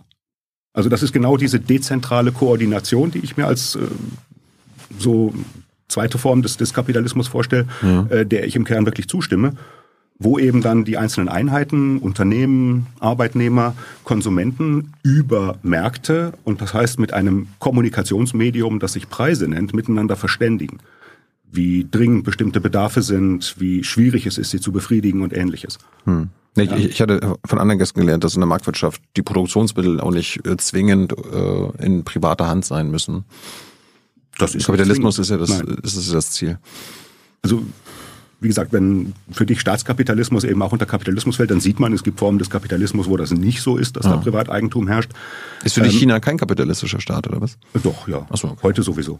Ich dachte, das ist jetzt zwei also von, Vom alten Mao-China habe ich jetzt offen gestanden einfach kein Bild. Ich war ja. da nie. Und das ist auch, also ich habe mich immer schon auch für, für internationale Gegebenheiten interessiert. Mhm. Ähm, da war aber China jetzt nie ganz vor. Zurück zu deinem Studium, hast du Keynes gelesen? Ähm, ein bisschen, ja. Und ein natürlich bisschen. viel Post-Keynesianismus. Ist auch studiert. eine der Ikonen ja. der Wirtschaftswissenschaften. Ja, also das Marx, noch, Marx fand es langweilig, Keynes auch noch ein bisschen. Äh, Keynes hat wahnsinnig viel geschrieben und zwar zu den meisten Themen mal das eine, mal das andere. Ja. Ja, also es gibt äh, einen Witz von einem britischen Premier, es ist kein Witz, es ist ein echter Spruch, wo er gesagt hat, wenn man irgendwie drei Ökonomen fragt, äh, dann hat man vier Meinungen, zwei allein von Lord Keynes. Und das ist kein, kein Scherz im engeren Sinne, es ist wirklich so. Also wenn man so die lange Entwicklung von Keynes verfolgt, von den frühen Schriften so aus der Zeit des Ersten Weltkriegs bis zur General Theory und dann noch danach. Ich meine, wir haben, also Ökonomie ist jetzt, du hast es angesprochen, ein Studienfach, wo man auch die Ideengeschichte mal anguckt, aber das ist tatsächlich ähm, so ganz am Anfang mal kurz. Du, Ansonsten hier Monika und Veronika aus dem Wirtschaftsrat, äh, Wirtschaftsweisenrat, die haben das gar nicht gelesen. Darum okay. bin ich ja schon überrascht, dass du das gemacht hast. Ja, wie gesagt, ich kann da irgendwie noch eine Macke haben aus meinem Philosophiestudium. Ja. Und ansonsten beschäftigt man sich dann sehr, sehr viel mit Modellen und deren Eigenschaften, mhm. wo dann keynesianische, postkeynesianische Modelle mhm. natürlich ich habe äh, in den 80er Jahren studiert, immer noch eine sehr große Rolle spielten, zwischenzeitlich weniger, heute wieder mehr. Also, wen hast du denn wirklich gelesen? Also wo, wo, wo bist du eingetaucht? Wer von den ganzen Ökonomen oder Ökonominnen? Menschen wie Marx und Keynes? Hm. Ihr sagt nicht Milton Friedman. Oder? Äh, habe ich auch kaum okay. gelesen. Es gibt jemanden, der wird dir auch nicht gefallen. Ich habe relativ viel von Friedrich August von Hayek gelesen. Und äh, ich glaube, der wird mehr verteufelt, als er gelesen wird. Also das war, vieles daran war sehr, sehr spannend. Ist er nicht so ein Marktradikaler oder so? Kann man so sehen. Ähm, Den hast du denn gelesen so als Warnung oder was? Ähm, nein, sondern weil er tatsächlich ähm, ja interessante Einsichten, also vor allem zwei Sachen habe ich da gelesen. Es gibt von ihm ein wunderbares Kapitel über Sozialversicherungen, so mein Hauptforschungsgebiet, mhm. ähm, in einem seiner Hauptwerke, wo er extrem kritisch damit umgeht, ähm, weil er auch kein Freund von Umverteilung war. Ähm, du bist auch keiner, oder was? Das kann man nicht sagen. Ich bin Sozialpolitiklehrer. Auch, auch kein Freund. Ja, das wäre so das, was man erwartet, wenn du sagst Marktradikaler und so. Also, ja. äh, Hayek ist zum Beispiel so jemand, der gesagt hätte, wie soziale Marktwirtschaft ist äh, überhaupt keine sinnvolle Zusammenfügung eines Adjektivs sozial mit einem Hauptwort Marktwirtschaft. Hm. Ähm, weil Märkte sind in einem gewissen Sinne von sich aus vielleicht schon ein bisschen sozial, aber das müssen sie gar nicht sein. Ja. Und äh, wenn man da irgendwas davor hängt, irgendwelche Adjektive dran klebt, dann macht man die Dinge also im Regelfall schlechter. Das wäre schon Originalton Hayek, es wäre nicht mein Originalton. Ähm, nee, und was Hayek eben wirklich, der übrigens komplett auch gegen die Mathematisierung der Volkswirtschaftslehre war, ja. Er hat das schon für Wahnsinn gehalten, dass man die Dinge irgendwie so in der Modellwelt irgendwie einfängt. Ja. Ähm, er hat immer betont, da ist viel zu viel im Grunde chaotisch und geordnet durch Strukturen, wie sie ein Markt schafft, äh, das sich aber mathematisch nicht abbilden lässt. Also insofern war er überhaupt nicht so Mainstream-Ökonom in dem Sinn. Ähm, nein, das, das, das Beste, was er geschrieben hat, war wirklich etwas über die Informationen, die Informationsflüsse auf Märkten. Mhm. Ja, also wir sehen ja Preise meistens nur als, als etwas, das wir zahlen müssen. Also irgendwie so als Instrument der, der Umverteilung von Ressourcen vom Käufer zum Verkäufer und so mhm. weiter. Und was er wirklich wie kein anderer herausgearbeitet hat, ähm, in einem Aufsatz aus den 50er Jahren, ist, dass Marktpreisbildung, wenn sie die tatsächlichen Knappheiten abbilden kann, also man Preise nicht reguliert und so, mhm. ein unglaublich einfaches, aber effektives Kommunikationsinstrument sind. Die sammeln Informationen darüber, wie sie in der Planwirtschaft nie zusammengeführt werden können, weil zum Beispiel die eigentlichen Wissensträger, die dann ihre Informationen, wie schwierig ist das, was zu produzieren, ähm, überhaupt keinen Anreiz haben, das wirklich ähm, bekannt zu geben. Ja, was man da der Zentrale meldet, wird in den Fünfjahresplan geschrieben und dann muss man es auch machen. Und nächstes Jahr wird auch dort eine Steigerung erwartet, also ständig Wachstum gefordert. Ähm, ja. Ja, und in der Marktwirtschaft werden solche Informationen eben offengelegt, zusammengeführt in einer sehr abstrakten Weise, nämlich in diesem einheitlichen ähm, Medium Preise, die man in irgendeiner Währung denominieren kann. Und darüber verständigen wir uns. Über Knappheiten, hm. über Produktionstechniken, über die Frage, wo lohnt es sich zum Beispiel Forschung und Entwicklung hinzulenken, weil Dinge teuer sind, wo jemand die Idee hat, das geht doch billiger. Ähm, und das koordiniert dann eben, ohne dass irgendjemand über das komplette Wissen verfügen muss. Es muss keine zentrale Planungsinstanz geben, wo all das zusammenfließt, verarbeitet wird und in Pläne umgesetzt wird. Ja, wir Darüber koordinieren wir unsere Wirtschaft. Ich, ich glaube, ich glaube, wir haben tausende Planungsinstanzen. Ne? Ja. Also ein Konzern ist ja auch eine planwirtschaftliche Organisation. In sich, wobei ich gerade schon gesagt habe, manchmal schon gar nicht mehr. Die haben ihre Profit Center und äh, ob jetzt Abteilung A oder Abteilung B Mittel für die Investition kriegt, das wird in einer Art Wettbewerb. Im Prinzip haben wir eine dezentrale Planwirtschaft im Gegensatz zu. Definitiv, ja. Und ja. es gibt eben, jeder hat seine Einzelpläne. Am Ende ist auch äh, jeder Konsument, jeder Arbeitnehmer, jede Arbeitnehmerin Träger ihrer eigenen Pläne, die vor allem auch zu den eigenen Wünschen und Präferenzen passen müssen. Ich habe vorher gesagt, Kapitalismus krankt vielleicht daran, dass wir nichts anderes erleben und das, was passiert, als Eingriffe in unsere Autonomie erleben, in vielen Stellen. Ähm, aber es gibt äh, im Prinzip den Individuen mehr Autonomie als die meisten anderen real existierenden Steuerungsformen. Ja. Wie gesagt, äh ich, ich gucke nur auf die negativen Seiten und da das zerstört unseren Planeten. Ich habe ein bisschen Angst darüber. Äh, was, was, jetzt bist du jetzt kein kein äh, kein Hayekianer, wollte ich gerade sagen. Also Hayek ist ja also marktradikal, gilt so als Urvater des Neoliberalismus. Äh, Marxist bist du auch nicht, Keynesianer auch nicht. Welcher Denkschule gehörst du denn an? Also in dem Sinne wahrscheinlich keiner. Ich würde auch sagen, das, das hat sich ein bisschen überlegt. Nicht. Das glaube ich jetzt nicht. Ich glaube, Achim Krug hat immer gesagt, wer, wer keiner sagt, äh, ist es ein Red Flag. Du gehörst keiner Denkschule an? Ich habe sicherlich über akademische Lehrer, über Leute, mit denen ich zusammengearbeitet habe. So die Neoklassiker oder so weiter? Also Neoklassik ist eine bestimmte Form der Analyse, stark mathematisiert. das hat auch Stärken und hat gleichzeitig Schwächen. Ne? Jedes Modell abstrahiert von wahnsinnig viel mhm. und was man bei der Aufstellung des Modells nicht im Kopf hat, das fällt dann in der Analyse auch hinten runter. Wenn mhm. man da Umweltwirkungen nicht einbaut, dann wird man darauf Empfehlungen geben, wo dann tatsächlich die Zerstörung des Planeten weitergeht. Also Neo Klassik ist wirklich nur ein Analyseansatz und der ist sehr, sehr hilfreich. Also ich bin auch so in der Generation, soweit wir Theorie gemacht haben, eher neoklassisch mhm. geprägt als, als keynesianisch, das ist richtig. Ähm, daraus folgt aber, würde ich sagen, jetzt nicht notwendigerweise eine weitreichende intellektuelle Prägung. Es ist wirklich mehr ein Analysestil. Es erleichtert dann auch die Kommunikation mit ÖkonomInnen, die ähnlich ausgebildet sind. Man kann sich sehr schnell mal irgendwie die Frage stellen, was haben wir in dem Modell eigentlich alles drin? Was fehlt da? Mhm. Ähm, was sind die Mechanismen, die da entstehen, weil man sowas irgendwie im Leben 20, 50 Mal durchgerechnet hat. Mhm. Ähm, das ist äh, im Grunde sowas wie Beruflichkeit von Ökonomen ein Stück weit. Mhm. Zumindest der Generation, die so ausgebildet wurde, wo ähm, jetzt auch, weiß ich, jemand, der einen Ausbildungsberuf durchlaufen hat, sich mit Leuten, die dieselbe Ausbildung hatten, auch über viele Dinge schnell und leicht verständigen kann. Wärst du denn beleidigt, wenn man dich als Neoliberalen bezeichnen würde? Ähm, beleidigt sowieso nicht. Äh, die Frage ist wieder, was damit gemeint ist. Es ist irgendwie ja zu einem Schimpfwort geworden neoliberal zu sein. Muss jetzt, äh, Vom Ursprung, das wirst du auch schon oft gehört haben, ist es das nicht. Die Neoliberalen sind mal angetreten, um Auswüchse der Liberalen oder Paläoliberalen, wie man sie dann nennen müsste, zu überwinden. Die deutsche Schule waren dann die Ordo-Liberalen. Das ist schon wieder auch so ein spannungsreicher Begriff, so wie soziale Marktwirtschaft, Ordo für Ordnung, liberal, Freiheit. Ja, ähm, das war eigentlich äh, von den Ursprüngen her also eine Denkschule, ähm, die gedacht hat, den reinen Marktkräften kann man nicht alles überlassen.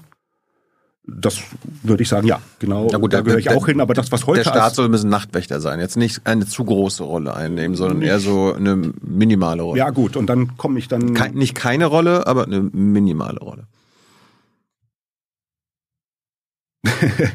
Die Frage ist dann irgendwo, wo das jetzt nach den individuellen äh, Erfahrungen und Analysen äh, erforderliche Minimum liegt. Also ich würde auch sagen, da streitet ihr euch muss nicht größer sein als nötig. Mhm. Das ist schon richtig, aber also mein ähm, Idealstaat ist wahrscheinlich um einiges größer, äh, als wenn Sie jetzt, äh, weiß ich nicht, einen libertären amerikanischen Ökonomen fragen. Ja, das, das hoffe ich doch. Ja. Ich glaube, das ist ein Markt, wie gesagt, marktradikaler bist du nicht, dass es gar keinen Staat braucht. Nicht. Immerhin. Äh, bis 2000 am IFO-Institut gelandet. Genau. Bis 2008 war da schon Hans-Werner Sinnen? Genau, ich bin mit Hans-Werner Sinn dahin gegangen. Er hat, ähm, als er zum IFO-Institut gegangen ist, noch zwei jüngere Ökonomen damals eingestellt, mich und noch einen Kollegen. Das war für lange Zeit die einzige Neueinstellung im IFO-Institut, denn das hat man heute, glaube ich, komplett vergessen. Ähm, als Hans-Werner Sinn zum IFO-Institut ging, ähm, hatte das eine, eine gelbe Karte gezeigt bekommen nach einer Evaluation durch den Wissenschaftsrat aller großen Wirtschaftsforschungsinstitute hieß es Hamburg, das Hamburgische Weltwirtschaftsarchiv, HWWA. Wenn du es nicht kennst, es existiert nicht mehr. Mhm. Das HWWA und das IFO-Institut hm, sind, so wie sie aufgestellt sind, ja, nicht genügend äh, forschungsbasiert. Mhm. Und das heißt, ihnen wurde der Rang als Wirtschaftsforschungsinstitute in der staatlichen Förderung durch die damals hielt das blaue Liste, heute heißt das Leibniz-Gemeinschaft, aberkannt. Sie wurden runtergestuft zu forschungsbasierten Serviceinstituten. Mhm. Und äh, mussten auf der Basis andere Finanzierungsstruktur, die Sparmaßnahmen erforderten, mhm. ähm, dann im Grunde eine Runde bis zur nächsten Evaluation ähm, in diesem Status weiterleben und gucken gleichsam, ob sie äh, den Turnaround schaffen. Mhm. Und Hans-Werner Sinn ist, der hat sich lange geziert, ist dann zum IFO-Institut gegangen. Also er hatte eigentlich, glaube ich, keine so große Lust, aber irgendwann hatte er dann Feuer gefangen, hat gesagt, das bietet auch viele Möglichkeiten. Ich nehme auch an, die bayerische Landesregierung hat sich gedacht, wir wollen diesen Forschungsplatz München im Bereich der Wirtschaft ausbauen. Mhm. Die Universität dort, die LMU, hatte damals schon einen hervorragenden Ruf, die Wirtschaftswissenschaftliche Fakultät. Also sie konnten Hans-Werner Sinn gewinnen. Und äh, er hat, wie gesagt, zwei Leute mitgebracht, mich unter anderem, weil er mich so als Doktorand und Postdoc schon kannte. Verbündeter im Geiste? Also, äh, bleiben wir vielleicht einen Augenblick bei Hans-Werner Ja, ich, ich, wollte nämlich wissen, welche Bedeutung er für deine äh, ökonomische Denkweise also, hat, äh, deine Karriere. Hans-Werner Sinn, er ist ja selber Finanzwissenschaftler. Das ist so einer der Fächer, in dem ich im Grunde dann promoviert habe und jetzt auch weiterarbeite. So dieses Doppelspiel Sozialpolitik und öffentliche Finanzen. Da kommt das als ein Teil zum Ausdruck. Die andere Hälfte ist wirklich so angewandte mhm. Wirtschaftspolitik, Sozialpolitik. Ähm, und Hans-Werner Sinn war damals wirklich sozusagen eine der herausragenden Figuren der deutschen Finanzwissenschaft. Und ich würde ihn so zusammen mit zwei anderen, Wolfgang Wiegert und äh, Dann auch noch mit äh, Herrn Richter aus Dortmund. Ähm, das sind so die Helden gleichsam meiner Assistentenzeit. Ja, das waren so die führenden Finanzwissenschaftler. Und, ist immer noch ein Held von dir? Bitte? Ist immer noch ein Held von dir? Ich meine, es wird ja. Wer Hans-Werner Sinn nur aus dem Fernsehen kennt, kennt ihn nicht. Wirklich nicht. Manche lesen auch, was er schreibt. Ja. Wird ja auch so als Professor Unsinn manchmal. Das ist ein Wortspiel mit Namen. Es gibt auch Leute, die halten das für verpönt. Also, ich habe Hans-Werner Sinn kennengelernt als. Ja, er polarisiert, polarisiert zumindest sehr und gerade in Sachen Klimawandel mal sehr fragwürdige Ansichten und so. Also da lohnt es sich oft genau zuzuhören und auch mit ihm zu diskutieren. Das ja, kann ich nur raten. Ich, ich, ja, ich, ich verweise auf die Sendung mit ihm. Habe ich nicht gesehen. Ich bin nur im Scrollen, bin ich drauf gestoßen. Ähm, nein, also ich habe Hans-Werner Sinn kennengelernt als einen wirklich hochbekannten Professor mhm. einer anderen, angeseheneren Fakultät als der an der ich am Promovieren war. Der bekannt muss ja nicht gut sein. Muss nicht sein. Ja. Und äh, wir hatten dann, und das, äh, um das einzuordnen, muss man sagen, es gab damals im Grunde noch nicht, so wie es heute ist, bei der Deutschen Ökonomenvereinigung eine jährliche Tagung, wo Doktoranden, Doktorandinnen hinfahren, ihre Papers vorstellen, mhm. sondern wir hatten das im Grunde so auf kleiner Basis nachgespielt. Es gab so einen Verbund von im Wesentlichen bayerischen äh, Finanzwissenschaftslehrstühlen mhm. äh, mit Nachbarn. Also die Kollegen aus Linz sind gekommen und Konstanz ist formell auch nicht Bayern, aber liegt natürlich relativ nah dann dran. Und wir haben uns einmal im Jahr getroffen und so ein Seminar für DoktorandInnen und Postdocs gemacht, wo man Papers vorstellen konnte. Mit vorher einreichen, auswählen, weil nur ein paar Slots da sind. Und das wanderte erst so ein bisschen rum von Uni zu Uni, aber dann, weil das zentral liegt, wurde es immer nach München gebracht. Mhm. Und da heißt, das heißt, ich habe dann also so ein paar Jahre lang in Jahresrhythmus Hans-Werner Sinn getroffen in den Diskussionen erlebt, bisschen am Rande unterhalten. Ich hatte dann ein Jahr, wo ich in dichter Folge beim Verein für Sozialpolitik, das ist eine der wichtigsten deutschen Ökonomenvereinigungen, und äh, auch auf der European Economic Association ein Paper präsentiert habe. Und jedes Mal bin ich an Hans-Werner Sinn vorbeigelaufen. Und dann meinte er, Herr Werding, er kannte mich ja so lose, ähm, was machen Sie hier? Und dann haben wir uns unterhalten waren bei der Forschung. Und mhm. das war damals ein sensationelles Erlebnis, weil sich andere Professoren typischerweise nicht für akademischen Nachwuchs interessiert haben. Ja, so ein Lehrstuhl früher war so ein Professor umrundet und damit auch abgeriegelt durch seine AssistentInnen ja. und daneben eben andere Lehrstühle und sowas wie eine direkte Kommunikation. Also da kam Hans-Werner Sinn jetzt eben aus Kanada zurück mit, mit ganz anderen Erfahrungen. Für den war das klar, wenn da eine junge Wissenschaftlerin, ein junger Wissenschaftler ist und zweimal auf einer Konferenz heißt, der muss irgendwie ein Paper haben, das funktioniert. Mhm reden wir mal und das gefiel ihm und so kamen wir ins Gespräch und als er mich dann einlud, da äh, einlud zum IFO zu kommen, das war für mich schon ganz nüchtern betrachtet eine Riesenchance. Hm. Denn an der Uni, wo ich vorher war, dort eine Habilitation zu schreiben, das hätte mir jetzt keine Angst gemacht, aber die Frage, komme ich von dort weg? Also welche Berufungschancen hat man danach und so, da muss man Realist sein. Äh, das hatte ich mich sehr ernsthaft gefragt, bevor ich dann nach der Promotion weitergemacht habe. Und das war so, also IFO-Institut war dann sowieso ein Tor zur Welt, denn um das ähm, kurz noch nachzuholen, Hans-Werner Sinn hat da in München natürlich den Turnaround geschafft.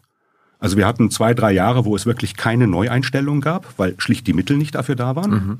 Und wir saßen auch regelmäßig auf Personalversammlungen vor so Kurven, wo es hieß, die Beschäftigung muss noch abgebaut werden bis mhm. und danach können wir dann wieder wachsen.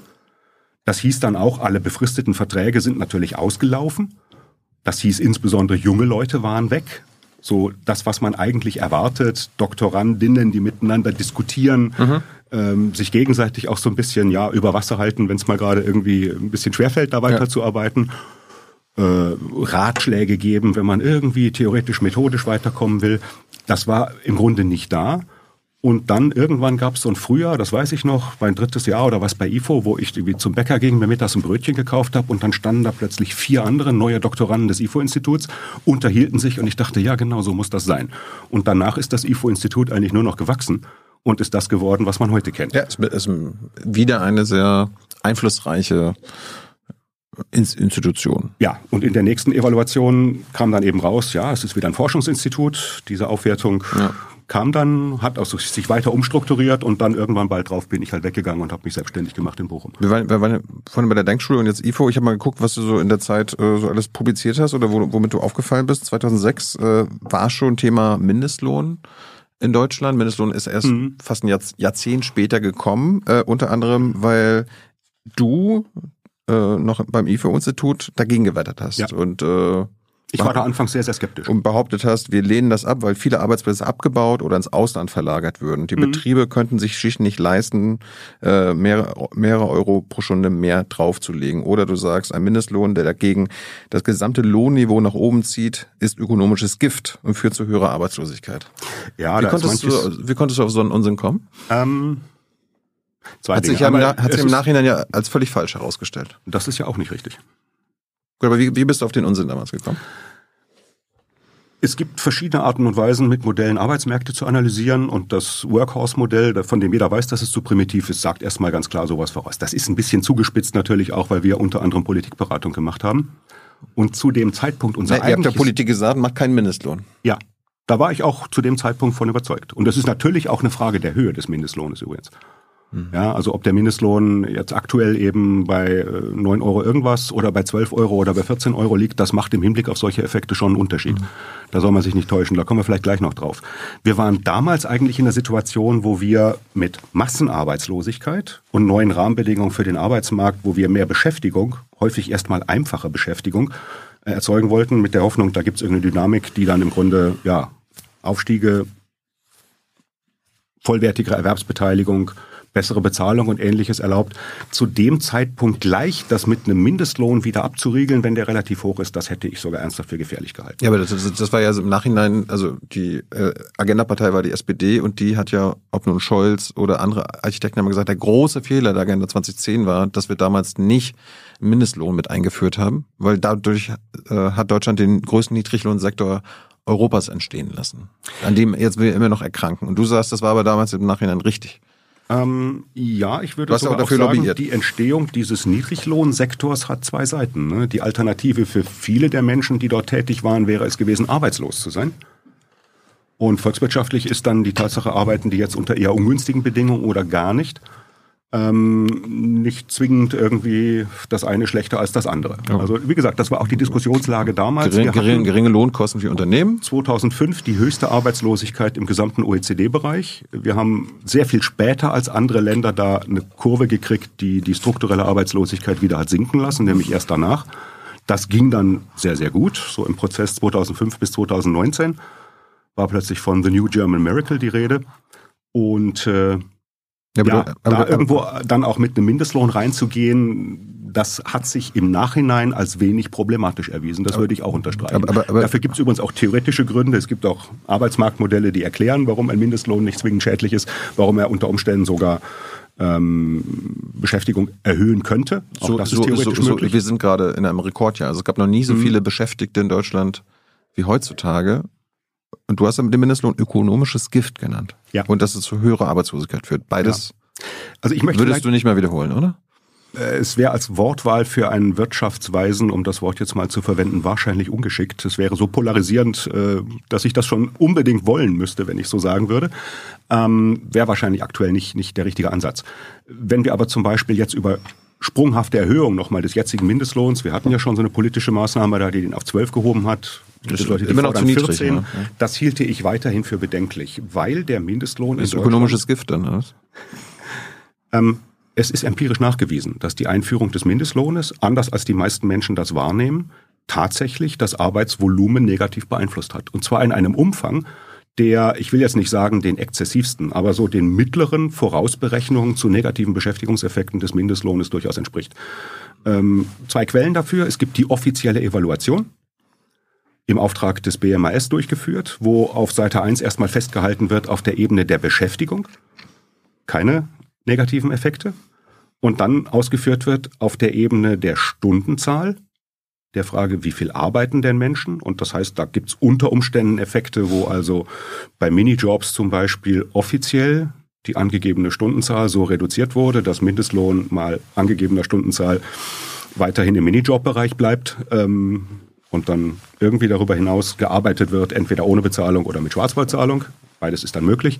Also es könnten Pseudo-Effekte sein, aber es ist tatsächlich so, auf der Ebene des Arbeitsvolumens sind negative Effekte nachgewiesen und der Umfang ist nicht gering. Hi, Tyler hier, Producer von Jung und Naiv. Ohne euch gibt's uns nicht. Jeder Euro zählt und ab 20 landet ihr als Produzenten im Abspann auf YouTube. Weiter geht's. Ja, aber wenn, wenn ich, keine, keine Ahnung, früher für einen Scheißjob 8 Euro pro Stunde bekommen habe und jetzt äh, ein bisschen mehr als 12, das heißt 50 Prozent mehr Lohn. Und wenn ich dann sage, okay, arbeite ich halt 20 Prozent äh, weniger, mhm. bei noch trotzdem mehr Geld, ist doch schön. Das ist okay. Wenn das der Effekt ist, dann ist ja auch alles in Ordnung. Nur haben wir dann einen Arbeitsvolumensverlust. Ja, wir haben wegen der hohen Stundenlohnpreise, und zwar in dem Fall dann wirklich über die Motivationslage der Arbeitskräfte, ähm, das Arbeitsvolumen entsprechend reduziert. Und wenn man das in Vollzeitäquivalente dann umrechnet, dann ist man so wirklich im Bereich der mittleren Vorhersagen über negative Beschäftige, hm. Beschäftigungseffekte des Mindestlohnes. Wenn, wenn ich jetzt sage, der Mindestlohn ist eigentlich immer noch zu niedrig im Jahr 2024, dann sagst du nein. Schwer zu sagen. Ich meine, wir haben jetzt immerhin auch massive Inflationseffekte gehabt. Das heißt, äh, als der Mindestlohn politisch auf 12 Euro heraufgesetzt werden sollte. Kampagnen, es war die Linken bei der Zahl, dann kam die SPD auch damit an. Ähm, da wäre das ein wesentlich größerer realer Sprung gewesen, als es dann tatsächlich war mit dem Inflationsschub, der sich praktisch unmittelbar anschließend entfaltet hat. Das heißt auch ähm, inflationsorientierte Anpassungen und wir reden dann über zwei Jahre mit Inflationsraten von im Mittel so 6, oder knapp 6 ähm, die wären dann vermutlich auch beschäftigungsneutral. Wenn es dann noch einen Produktivitätsanstieg gibt, auch im Bereich der, der am schlechtesten bezahlten, hm. dann könnte der auch noch beschäftigungsneutral hinzugesetzt werden. Was ich für äußerst bedenklich hielte, wäre, es erneut als politische Entscheidung zu machen. Also zu sagen, wir schieben die Kommission wieder beiseite. Denn wir haben für den Mindestlohn eigentlich, wie ich finde, ein ganz brauchbares Arrangement getroffen und gesagt, es gibt da eine Kommission, Arbeitgebervertreter, Arbeitnehmervertreter. Außer wenn es Politik selber festlegen will, wie bei dem Sprung auf 12 Euro. Also dann sage ich mir. Ja, das halte ich für falsch. Ja, ist mir klar. Und zwar prozedural für falsch, nicht nur vom Ergebnis her. Ähm, denn Aber glaubst du nicht, dass es eine politische Entscheidung sein sollte, was in Deutschland ein Mensch mindestens verdienen sollte? Dass es eine politische äh, Entscheidung ist, die unsere Volksvertreter entscheiden sollten? Das ist die Untergrenze? ähm, halte ich nicht für richtig. Mhm. Das muss schon mit Rücksicht auf die Gegebenheiten am Arbeitsmarkt und das heißt in Deutschland traditionell auf Verhandlungsebene zwischen Arbeitnehmern und Arbeitgebern. Ja, die Arbeitgeberseite haben wir ja gerade gehört, sagt, nein, nein, nein, bloß nicht. Ne? Ja, also die Politik. Und dann gibt es Mindestlohn und dann sagt die Arbeitgeberseite, ja, aber jetzt bloß nicht erhöhen. Die Mindestlohnkommission hat mehrere Jahre in Folge vergleichsweise geräuschlos und gut zusammengearbeitet. Den Mindestlohn aber immer, immer, nur ein Patient, immer nur ein Patient, ne? No, es waren teilweise auch größere Sprünge. Und äh, es gibt auch vor dem Anstieg auf 12 Euro noch einen in der Kommission ausgehandelten Sprung, der dann schon über 10 Euro deutlich gegangen wäre. Ähm, das Problem aber, mit dem politischen aber, aber, Eingriff... Aber, du weißt schon, wie lange die Entwicklung gedauert hätte, wenn diese Kommission äh, immer so, so wie sie in den letzten Jahren entschieden hat, äh, bis wir auf 12 Euro kommen. Das hätte ja, glaube ich, 15, 16 Jahre noch weiter gedauert. Wir wissen nicht, was diese Kommission gemacht hätte mit den Inflationsschüben. Ja. Hätten die sich wahrscheinlich hingesetzt und hätten gesagt, aber, okay. Aber Teil der Kommission, also Menschen, die da drin sitzen, sind ja dafür da, dass der Mindestlohn am besten gar nicht steigt. Trotzdem ist er ja immer gestiegen. Also ja, weil die, andere, weil, weil, die, weil die andere Seite sagt halt ein bisschen mehr. Nein, äh, vor allem gibt's da ja auch, äh, also ja. die haben im Grunde sich selbst eine Leitlinie gegeben, wo sie eben auf die mittlere Lohnsteigerung in den Bereichen, äh, wo eben kein Mindestlohn gilt oder auf tarifliche Vereinbarungen und so weiter setzen. Die Kommission hätte sicherlich nicht den Sprung auf zwölf sofort gemacht, aber weil die Politik zwölf gesagt hat, haben danach die Arbeitgeber auch gesagt, das reicht jetzt erstmal. Das ist im Grunde ist schon mehr. Ist mir klar. Als, ja, ja. Ja, und genau darum hat sich aber die Kommission nicht einigen können über den nächsten Schritt. Hm. Ja, und dann gab es eben dieses Split Vote, wo dann die, die, der Kommissionsvorsitz den Ausschlag gegeben hat. Das ist für die weitere Arbeit der Kommission schon schwierig. Und wenn jetzt die Politik wiederkommt und sagt, weil die Kommission da nicht liefert, machen wir das wieder, dann wird also der Mindestlohn, dir wäre das vielleicht recht, komplett eine politische ähm, Veranstaltung. Ja. Und dann sind wir zurück, was das betrifft, bei Weimarer Verhältnissen. Das heißt, wir haben politische Forderungen von irgendwelchen Parteien, die sagen 17, 18, 19. Und die Bürger sollen dann darüber abstimmen. Das ist nicht der richtige Ansatz, äh, mit einem Mindestlohn so umzugehen, dass das Lohngefüge. Die äh, Gesellschaft, die Gesellschaft soll nicht äh, abstimmen, welchen untersten Grenze an Lohn ich glaube, sie haben dass will. da ein Stück weit die ökonomische Rationalität fehlt. Ja, also solche Modelle des Arbeitsmarktes, wo wir sagen, die Gewerkschaften bestimmen den Lohn. Ja, das wäre ja schön. Ja, und äh, die gibt es als Modelle. Da ist kein Wage Bargaining mehr, sondern dann ist es im Grunde eine Monopolgesellschaft, die setzt einen Lohn. Das ist äh, vernünftig, zum Beispiel im Hinblick auf US-Unternehmen, wo wir Firmengewerkschaften haben. Mhm. Und im Grunde die Belegschaft, das sind eingearbeitete Fachkräfte, auf die kann also die Firma nicht beschäftigen, äh, nicht verzichten. Ähm, da hat die Gewerkschaft im Grunde Monopolmacht. Und was solche Modelle vorhersagen ist, die Gewerkschaften nehmen Rücksicht auf die Beschäftigungseffekte der Löhne, die sie diktieren weil sie zwar einen Lohn fordern kann, aber anschließend das Management sagt, ja, zu dem Lohn können wir aber nur noch weniger Arbeitskräfte beschäftigen. Und das äh, geht dann an die, an die Mitgliederbasis der Gewerkschaft. Das heißt, auch eine Gewerkschaft, die völlig frei die Löhne diktieren kann, nimmt Rücksicht auf Beschäftigungseffekte. Das glaube ich ähm, bei, bei Wählerentscheidungen über das Thema nicht. Gut. Drum meine ich, es sollte unter den Betroffenen, unter den Tarifparteien ausgehandelt werden. Ich würde sagen, die Wähler und Wählerinnen sind ja auch betroffen. Äh, also wer, wer, wer, wenn nicht die? Äh, falls ihr Fragen habt, Martin, her damit. Hans kommt am Ende und stellt sie dir. Äh, was ich auch noch in deiner Zeit gefunden habe, ein Essay, mhm. also wo du bei, äh, beim IFO warst, äh, äh, beim Institut für Zeitgeschichte hast du mhm. den geschrieben. Ähm, zum Thema Neoliberalismus. Äh, in der Einladung steht, ich zitiere mal, der Begriff Neoliberalismus ist in aller Munde. Dass es eine neoliberale Wende gegeben hat, ist mittlerweile zu einer politischen Glaubensweisheit geworden, ohne dass sich aber sagen ließe, wann sie eingetreten ist und woran, worin sie genau besteht. Martin Werding, Ökonom am IFO-Institut, bestreitet nun, dass es diese Wende überhaupt gegeben hat. Bestreitest du das immer noch? Äh, das würde ich jederzeit aufrechterhalten. Es gab, es, es gab, nie eine liberale Ära und, äh, Neoli und nie, nie, Neoliberalismus in Deutschland. Äh, hast du den Aufsatz gelesen? Ich meine, das ist der Vorspann, den die Redaktion äh, der Zeitschrift, in der das eine historische Fachzeitschrift und äh, ich war immer schon etwas interdisziplinär ausgelegt. Ja. Also ich habe hier mit Historikern erst ein Projekt gemacht und anschließend mal nach einem Vortrag das hier verschriftlicht. Wenn du es gelesen hättest, steht da im Grunde Folgendes. Also global gab es sicherlich sowas wie neoliberale Wenden, also Thatcherism, Reaganism und so weiter. Wenn man mal guckt, was in Deutschland zur gleichen Zeit, nicht auf den ersten Blick hatten wir die Wende, wenn man so will, von einer rot-gelben Koalition zu einer schwarz-gelben Koalition. Kohl kam an die Macht, ähm, mhm. der langjährige Kanzler meiner Jugend- und frühen Adoleszenzzeit. Ähm, was da effektiv passiert ist, ist verglichen mit dem, was in anderen Ländern zu ähnlicher Zeit umgesetzt wurde, bestenfalls ein müder Abglanz. Und das ist eine, eine, eine Reaktion ein Stück weit dann einfach auch auf Kräfte der Globalisierung, die zu der Zeit unterwegs waren und so ähm, das ein paar Dinge modernisiert, ein paar Dinge auch verschlimmbessert hat in Deutschland.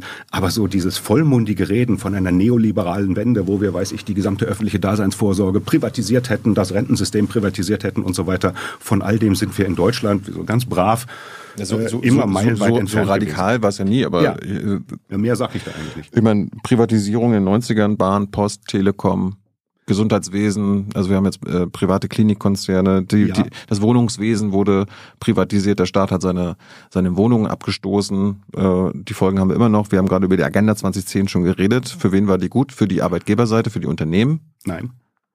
Ja, doch, dafür, wir haben seither da, da, einen Beschäftigungsaufschwung, der für ganz viele ArbeitnehmerInnen ja, ja, aber, ziemlich positive Wirkung hat. Wir haben ja gerade schon gesagt, den größten Niedriglohnsektor äh, Europas. Ähm, trotzdem ist der Anstieg zum Beispiel der nicht als prekär einzustufenden Beschäftigungsverhältnisse, den wir seither hatten, noch viel größer.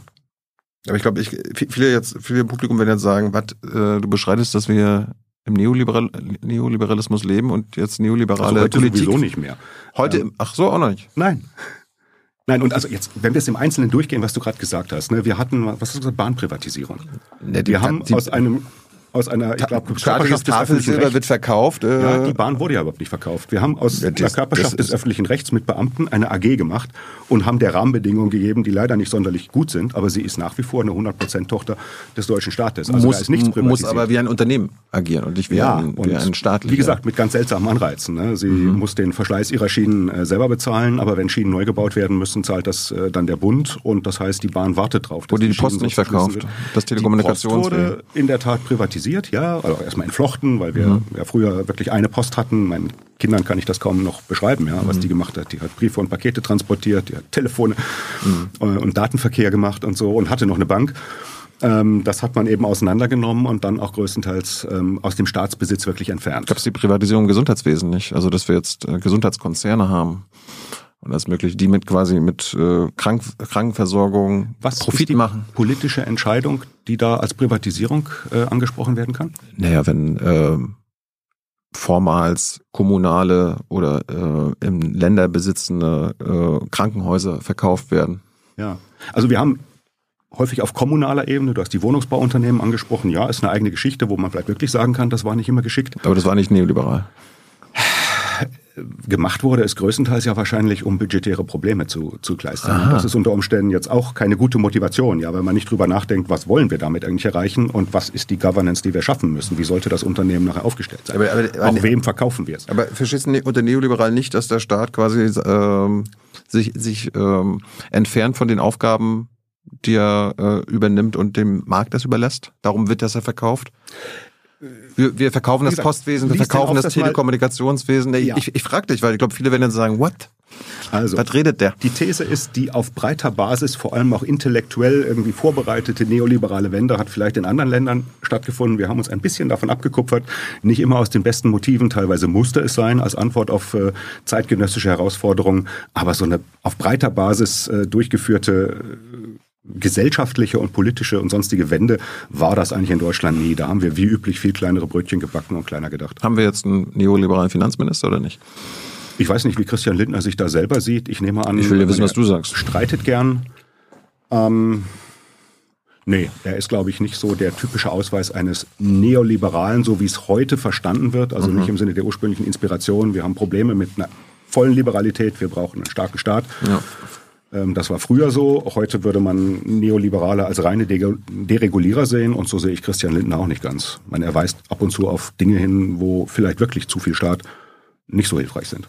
Ich mal gucken, wo du so als Mitglied bist noch. Also heutzutage. Äh, beim Wirtschaftsrat der CDU? Nein, Äh, nicht mehr? nie gewesen. Du warst nie dabei? Nein. Äh, äh, aber im wissenschaftlichen Beirat, oder? Auch nicht. Ich habe da zwei, dreimal vorgetragen. Ich habe irgendwann mal bei so einer Lobby-Watch-Liste gesehen, dass ich da als Mitglied geführt werde. Habe gedacht, hm, habe aber auch nichts dagegen. Ich hatte, ich hatte auch gesehen, dass du jetzt äh, das also ich bin beim wissenschaftlichen. Beirat des Wirtschaftsrats dabei war. Der, und der gilt ja als Knotenpunkt neoliberale Politikberatung, verankert den Verband in neoliberalen Netzwerken zwischen Wissenschaft, Politik und Unternehmen, sagt Lobby Control. Ich müsste nachgucken. Ich nehme an, ich habe da zwei, vielleicht dreimal vorgetragen. Okay. Natürlich haben die mich eingeladen, ja. Dann habe ich gesehen, du bist, äh, das stimmt wahrscheinlich jetzt immer noch, Mitglied im wissenschaftlichen Beirat des Roman-Herzog-Instituts. Da bin ich relativ neu aufgenommen, ja. Warum bist du da? Bist du auch so ein Think Tank und eine Lobbyvereinigung? Ja, ähm, ich finde, dort wird eine ganz gute Arbeit gemacht, was so Förderung wissenschaftlichen Nachwuchses betrifft. Bin ich jetzt gerade wieder tätig gewesen, Auswahl für den Forschungspreis. Mhm. Und äh, ja, da geht es letzten Endes um Zukunftsthemen, von denen ich sage, da kann ich was einbringen. Das Ich habe mal geguckt, also dieses Roman-Herzog-Institut wird finanziert von der Vereinigung der bayerischen Wirtschaft genau und äh, Arbeitgeberverband in Bayern. Ne? Verband der bayerischen Metall- und Elektroindustrie, Mhm. also Auto, Autoindustrie, Zulieferer, auch Rüstung. Chef ist da der Randolph Rosenstock. Genau. Der hat eine gute Verbindung zum INSM, also äh, Institut für Neue Soziale Marktwirtschaft. Gilt ja als das der neoliberale Propagandakanal. Möchtest du nicht widersprechen? Ich habe Themen, wo ich auch schon mit der INSM zusammengearbeitet habe. Und wahrscheinlich andere Dinge, wo wir nicht so ohne weiteres zusammenkämen. Dann bist du noch bei der Gesellschaft für Versicherungswissenschaft und Gestaltung. Ähm, nein, das ist wieder auch nicht richtig. Diese Gesellschaft für Die, die, führen, die Versicherungswissenschaft, führen dich da auf. da habe ich vorgetragen. Ja. Gerade neulich erst wieder. Ähm, das ist so eine Art, Da bist du nicht Mitglied? ich glaube, da gibt's, also ja doch, es muss da Mitglieder geben. Also das ist so eine Art Dachverband der Sozialversicherung und der privaten Versicherungswirtschaft in Deutschland, Mhm. die ja nicht viel miteinander gemeinsam haben, aber natürlich gemeinsame Themen wie Altersvorsorge, Das ist eine Krankheit. Lobbyorganisation laut Bundestag, ne? Das ist aber nicht zutreffend. Also Vorsitzende, glaube ich, äh, der GVG Die haben sich Frau- beim Bundestag als Ja, muss im, man. im, im Lobbyregister. Ist ja auch, ist ja auch richtig, dass alle Arten von Organisationen sich da ein, aber also das ist im Grunde nicht mal irgendwie ein Dachverband der privaten Versicherungswirtschaft. Das würde man wahrscheinlich als Lobby im engeren Sinne. Für die PKV bezeichnen. arbeitest du auch. Für die PKV habe ich auch schon gearbeitet, ja. Okay. Ähm, sondern wie gesagt, das ist so ein Dachverband, wo man überhaupt Fragen, ja, mein Gott, wo Versicherungen, Personenversicherung, Alter, Krankheit und so gefragt sind und die Sozialversicherung zusammen mit den jeweiligen privaten Versicherungsträgern. Die tun sich da zusammen und äh, ich habe da jetzt im Ausschuss Alterssicherung, äh, glaube ich, zum zweiten Mal in Folge äh, diskutiert. Der Punkt ist ein bisschen, okay, du bist jetzt bei CDU-Wirtschaftsrat, zumindest laut meinen Recherchen gewesen, also warst, hast du schon vorgetragen zumindest, bist Ja. äh, Teil von Roman-Herzog-Institut, äh, eher sehr arbeitgebernahe, neoliberale, meiner Meinung nach, ähm, Organisation. Du bist vom BDA, also von der Arbeitgeberseite für, den Wirtschafts-, für die Wirtschaftsweisen nominiert äh, worden. Jetzt bist du ja bei Sozialwissenschaftler, hatten wir ja vorhin ge äh, geklärt. Bist du denn auch Mitglied bei Sozialverbänden zum Beispiel? Ich bin eigentlich fast nirgendwo formell Mitglied. Ich gehöre keiner Partei an, habe mich noch nie gereizt. Ja, aber als Professor für Sozialwissenschaft. Ja. Bist du denn irgendwo auf der anderen Seite mal, wo es quasi auf die Also soziale ich habe eine Seite? relativ gute Arbeitsverbindung äh, zur Caritas. ja. Ähm, und je nach Themen bin ich auch schon mit der Diakonie zusammengekommen. Ähm, ich habe auch schon relativ eng zusammengearbeitet mit dem Familienbund der deutschen Katholiken, wo es um Fragen zum Beispiel Kindererziehung im Rentenrecht, warum wird das da nicht so richtig abgebildet? Ähm, also solche Kontakte gibt's durchaus. Ja, aber du, du bist ja offenbar da organisiert, wo eher so gegen soziale Politik, ähm, naja, also Ist ein ziemlich falsches Bild. Der, also was- also der CDU-Wirtschaftsrat äh, steht jetzt nicht für Sozialpolitik oder auch das Roman-Herzog-Institut oder der BDA an sich. Also auch dort Der dich ja nominiert hat. Ja, Zustimmung zu dem, was wir soziale Marktwirtschaft nennen. Das schließt zum Beispiel ein, dass die Sozialversicherungen, so wie wir sie kennen, ähm, eher zukunftsfähig gehalten werden sollten, was die Politik offen gestanden nicht gut macht. Und weil das eines meiner Forschungsthemen ist, also was müssten wir im Bereich Rente, was müssten wir im Bereich Gesundheitsversorgung, äh, Krankenversicherung, auch Pflege und so ähm, besser machen, damit hier letzten Endes verlässlich äh, die sozialpolitischen Aufgaben Klar. wahrgenommen werden können, ähm, die, die da nun mal zu lösen sind. Aber die, Also- aber, die, aber die Arbeitgeber haben dich jetzt nicht zu den Wirtschaftsweisen geschickt, damit du äh, deine, das, damit du soziale Vorschläge machst oder arbeitnehmerfreundlich agierst, oder? Also ich hoffe, dass die äh, Arbeitgeber überhaupt keine ganz konkreten Vorstellungen von Vorschlägen hatten, die ich da einbringen soll. Ja, die, wenn sie denken, der, haben der, der wird unsere, unsere Ideologie vertreten. Ne? Bloß nicht die Arbeitgeber Da schwächen. geht es nicht um Ideologie. Also meine Zusammenarbeit mit der BDA, das habe ich ja vorher erzählt, war ein Projekt, wo wir gesagt haben, wie können wir die Sozialversicherungsbeiträge vor einem sehr langfristigen und sehr heftigen Anstieg äh, bewahren durch Reformen im System und nicht durch eine Abschaffung. Ja, und auch nicht durch aber ihr, irgendwelche- ihr habt grundsätzliche Übereinstimmung. Ich meine, du warst früher auch gegen den Mindestlohn. Meinst Neoliberalismus gab es ja nicht wirklich. Äh, die Unternehmen waren auch gegen Mindestlohn. Äh, akzeptierst du denn quasi deine öffentliche Rolle als Interessenvertreter der Arbeitgeberseite bei den Wirtschaftsweisen? Also ich muss natürlich damit leben, dass das so wahrgenommen wird. Ja, was du Vielleicht hast du es rausgebracht hast, ist ja alles letzte Und was Stunde schon. offenkundig ist es eben so diese Nominierung durch die Arbeitgeberverbände ähm, für die Ratsposition. Was ähm, hoffentlich trotzdem äh, im, im direkten Gespräch rüberkommt, ist, also ich bin unter anderem ja Sozialpolitiklehrer, also vielleicht rede ich doch öfter über Umverteilung, als manche äh, dieser Verbandsleute das von sich aus tun würden. Ähm, frag mich auch da immer, wie kann man das besser machen? Kindergrundsicherung, Bürgergeld, was ist da der Reformbedarf? Und äh, was ich konsistent kenne, ich meine, auch IFO-Institut war ja schon unter Hans-Werner Sinn ein Think Tank, ähm, ja, den manche irgendwie in eine bestimmte Ecke gestellt haben. Ähm, ich habe oft interessante Gespräche geführt mit Leuten, die dann irgendwie offenbar nach Hause gegangen sind und mich gegoogelt haben und dann festgestellt haben, oh Gott, der ist beim IFO-Institut. Und dann eine im Grunde interessante Gesprächslinie auch nicht weiterverfolgt haben. Aber, aber dass du jetzt protestierst, dass gerade Sozialleistungen überall gekürzt werden in den letzten Jahren. Wo werden Sozialleistungen gerade überall gekürzt? Naja, also äh, Bürgergeld ist nur angestiegen, weil äh, der Inflationsausgleich gekommen ist. Ja, die Kinderarmut äh, geht immer, immer weiter höher. Also die Armut äh, steigt in Deutschland. Nochmal, welche Sozialleistungen sind gekürzt worden? Du hast gerade gesagt, das Bürgergeld wurde erhöht. Also so eine massive Sozialleistungskürzung, Rhetorik, die ist eben falsch. Naja, also äh, im Absoluten nicht. Aber dadurch, dass wir jetzt die letzten Jahre eine, krasse Inflation haben, Völlig richtig. Und haben die, Leu- äh, die Kaufkraft verloren. Und das ist doch eine, ist doch eine Kürzung. ja, ähm, die Erhöhung, äh, die die Leistung nach dem Die können sich weniger kaufen mit dem Geld, was sie bekommen. Äh, Die Erhöhung, die die Leistung nach dem SGB II, das wir früher Hartz IV genannt haben und jetzt Bürgergeld nennen, äh, diese Erhöhung, die diese Leistungen äh, Anfang äh, letzten Jahres bekommen haben, war gemeint als eine echte, als eine reale Erhöhung. Und ein Großteil davon, da hast du völlig recht, ist dann durch die Inflation, äh, die so ab äh, 22 sich aufgebaut, ab 21 eigentlich schon sich aufgebaut hat, äh, aufgefressen worden. Das ist also nicht das, was die Politik an der Stelle gewollt hat. Trotzdem ist es so, die politisch motivierte Erhöhung des Mindestlohnes und diese politisch motivierte Erhöhung des Bürgergeldes hat eigentlich zu deutlich höheren Anstiegen der jeweiligen Haushaltseinkommen geführt als irgendwo im Bereich der abhängig Beschäftigten. Also niemand, der irgendwie ähm, Löhne bezieht und darüber jetzt nach Inflationsschub neu verhandeln musste, hat bisher denselben Inflationsausgleich oder sogar mehr erhalten als wie das bei den oder wie das bei den äh, Mindestlohnbeziehern und bei den Bürgergeldbezieherinnen der Fall war. Ja, gesagt, bei Hartz IV war es ja aufgrund der Vorgaben des Bundesverfassungsgerichts. Kann man so auch nicht sagen. Sondern das war schon eine politische Entscheidung. Das, Wir stand, machen das steht da drinnen, die müssen das machen.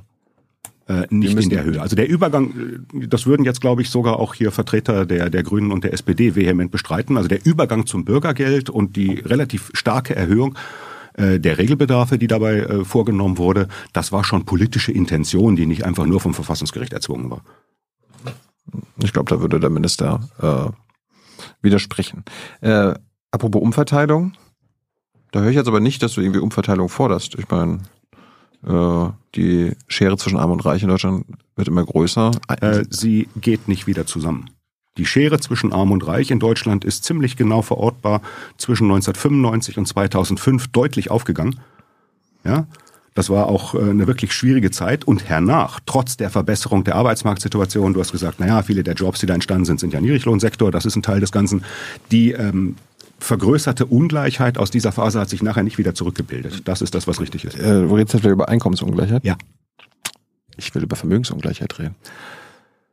Da, da geht die Schere tatsächlich von Jahr zu Jahr immer weiter auseinander. Mittlerweile haben zwei Männer, Herr Schwarz und Herr Kühne, so viel Vermögen wie die unteren 42 Millionen Menschen in Deutschland. Ist das noch mit deinem ökonomischen Gewissen vereinbar? Mhm. Die Frage stellst du allen, ne? Ökonomen, die du hier hast. Ja, ich warte mal ja. auf gute Antworten. Ich habe da in dem Punkt erstmal gar kein Gewissen, sondern denke mir, es gibt ähm, Aha. in dem Bereich zum Beispiel jüngst Phänomene wie ähm, Börsenerholung und so weiter, die den rechnerischen Wert des Vermögens solcher Leute stark erhöhen in kurzer Frist. Und darauf weisen immer alle hin und sagen, die Ungleichheit steigt. Äh, wenn mal zwei, drei Jahre in Folge das Gegenteil passiert, dann gibt es niemanden, der darauf zeigt. Und äh, was wir hier tun müssen, ist mal gucken, was heißt eigentlich, dass diese Menschen so ein hohes Vermögen haben. Denen gehören große Unternehmen. Wahrscheinlich geht es ihnen auch im persönlichen Bereich sehr, sehr gut, keine Frage. Aber äh, das Vermögen, das sie haben, besteht im Wesentlichen in Produktionsanlagen, in äh, Beschäftigungsmöglichkeiten, äh, die sie schaffen und ähnliches. Das hat irgendeinen Ertragswert, den man auf verschiedene Weisen messen kann. Dann kommt eventuell viel raus. Hm. Das hat irgendeinen Buchwert, der steht in der Handelsbilanz, in der Steuerbilanz. Äh, das hat unter Umständen auch noch einen Substanzwert. Äh, wenn man anfangen würde, die Einzelteile zu verkaufen, dann ist es meist sehr viel weniger wert, als wenn das dass Ding das funktioniert. Nicht, dass das nicht alles Geld ist, was mir rumliegt, ist ja, ja, klar. Aber ist das äh, mit deinem demokratischen Gewissen vereinbar? Das, äh, das hat mit Demokratie das, natürlich genauso viel zu tun, wie solche Leute politische Macht haben. Ja, und, und das Kapita kann passieren. Kapital ist Macht. Ähm, also wer, wer, reich ist, nicht eins zu eins. Ne? Dafür sorgt Demokratie dann ja zum Beispiel schon mal schon. Ja, am, am Sonntag bei der Wahlurne. Da mhm. hat jeder eine Stimme. Ja. Aber ich glaube, Herr Schwarz und Herr Kühne haben durch ihre durch ihren Reichtum automatisch einen besseren Zugang zur Macht und mehr Einfluss auf Gesetzgebung oder Nicht-Gesetzgebung wie eine Hartz-IV-Empfängerin, oder?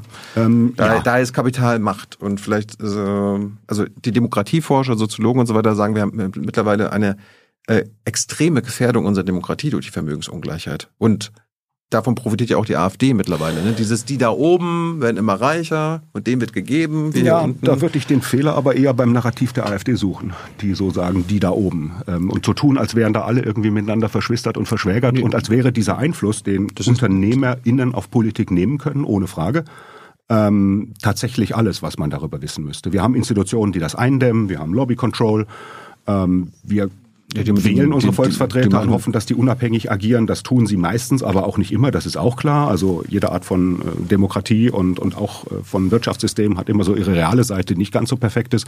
Aber also die Gefährdung der Demokratie sehe ich zurzeit eher zum Beispiel bei der AfD. Was willst du denn gegen Vermögensungleichheit tun? Weil wir müssen ja irgendwas dagegen tun. Also ich die, denke, die Schere geht immer weiter auseinander. Wir warum müssen, müssen wir da was dagegen tun? Ja, weil sie eine Gefahr ist. Es kann doch nicht sein, dass immer weniger Menschen immer reicher werden und immer mehr ähm, ja, Also diese Tendenz halte ich, wie gesagt, schon mal teilweise eben für, für einen Messfehler. Und auch für eine falsche Antwort auf die Frage, was ist es eigentlich, Verfügung über ein Vermögen zu haben? Wie gesagt, ähm, Aber ist jetzt egal, ob die, ob die, jetzt, ob die nur auf, auf, auf, ein Gold, äh, auf ein Gold zu Hause rumsitzen oder Vermögenswerte haben oder Immobilienbesitz und so weiter. Die haben mehr als äh, den, der Großteil der, der Gesellschaft. Das kann doch nicht ja. sein. Das kann doch nicht fair sein. Also sozialpolitische Aufgaben. Gerecht.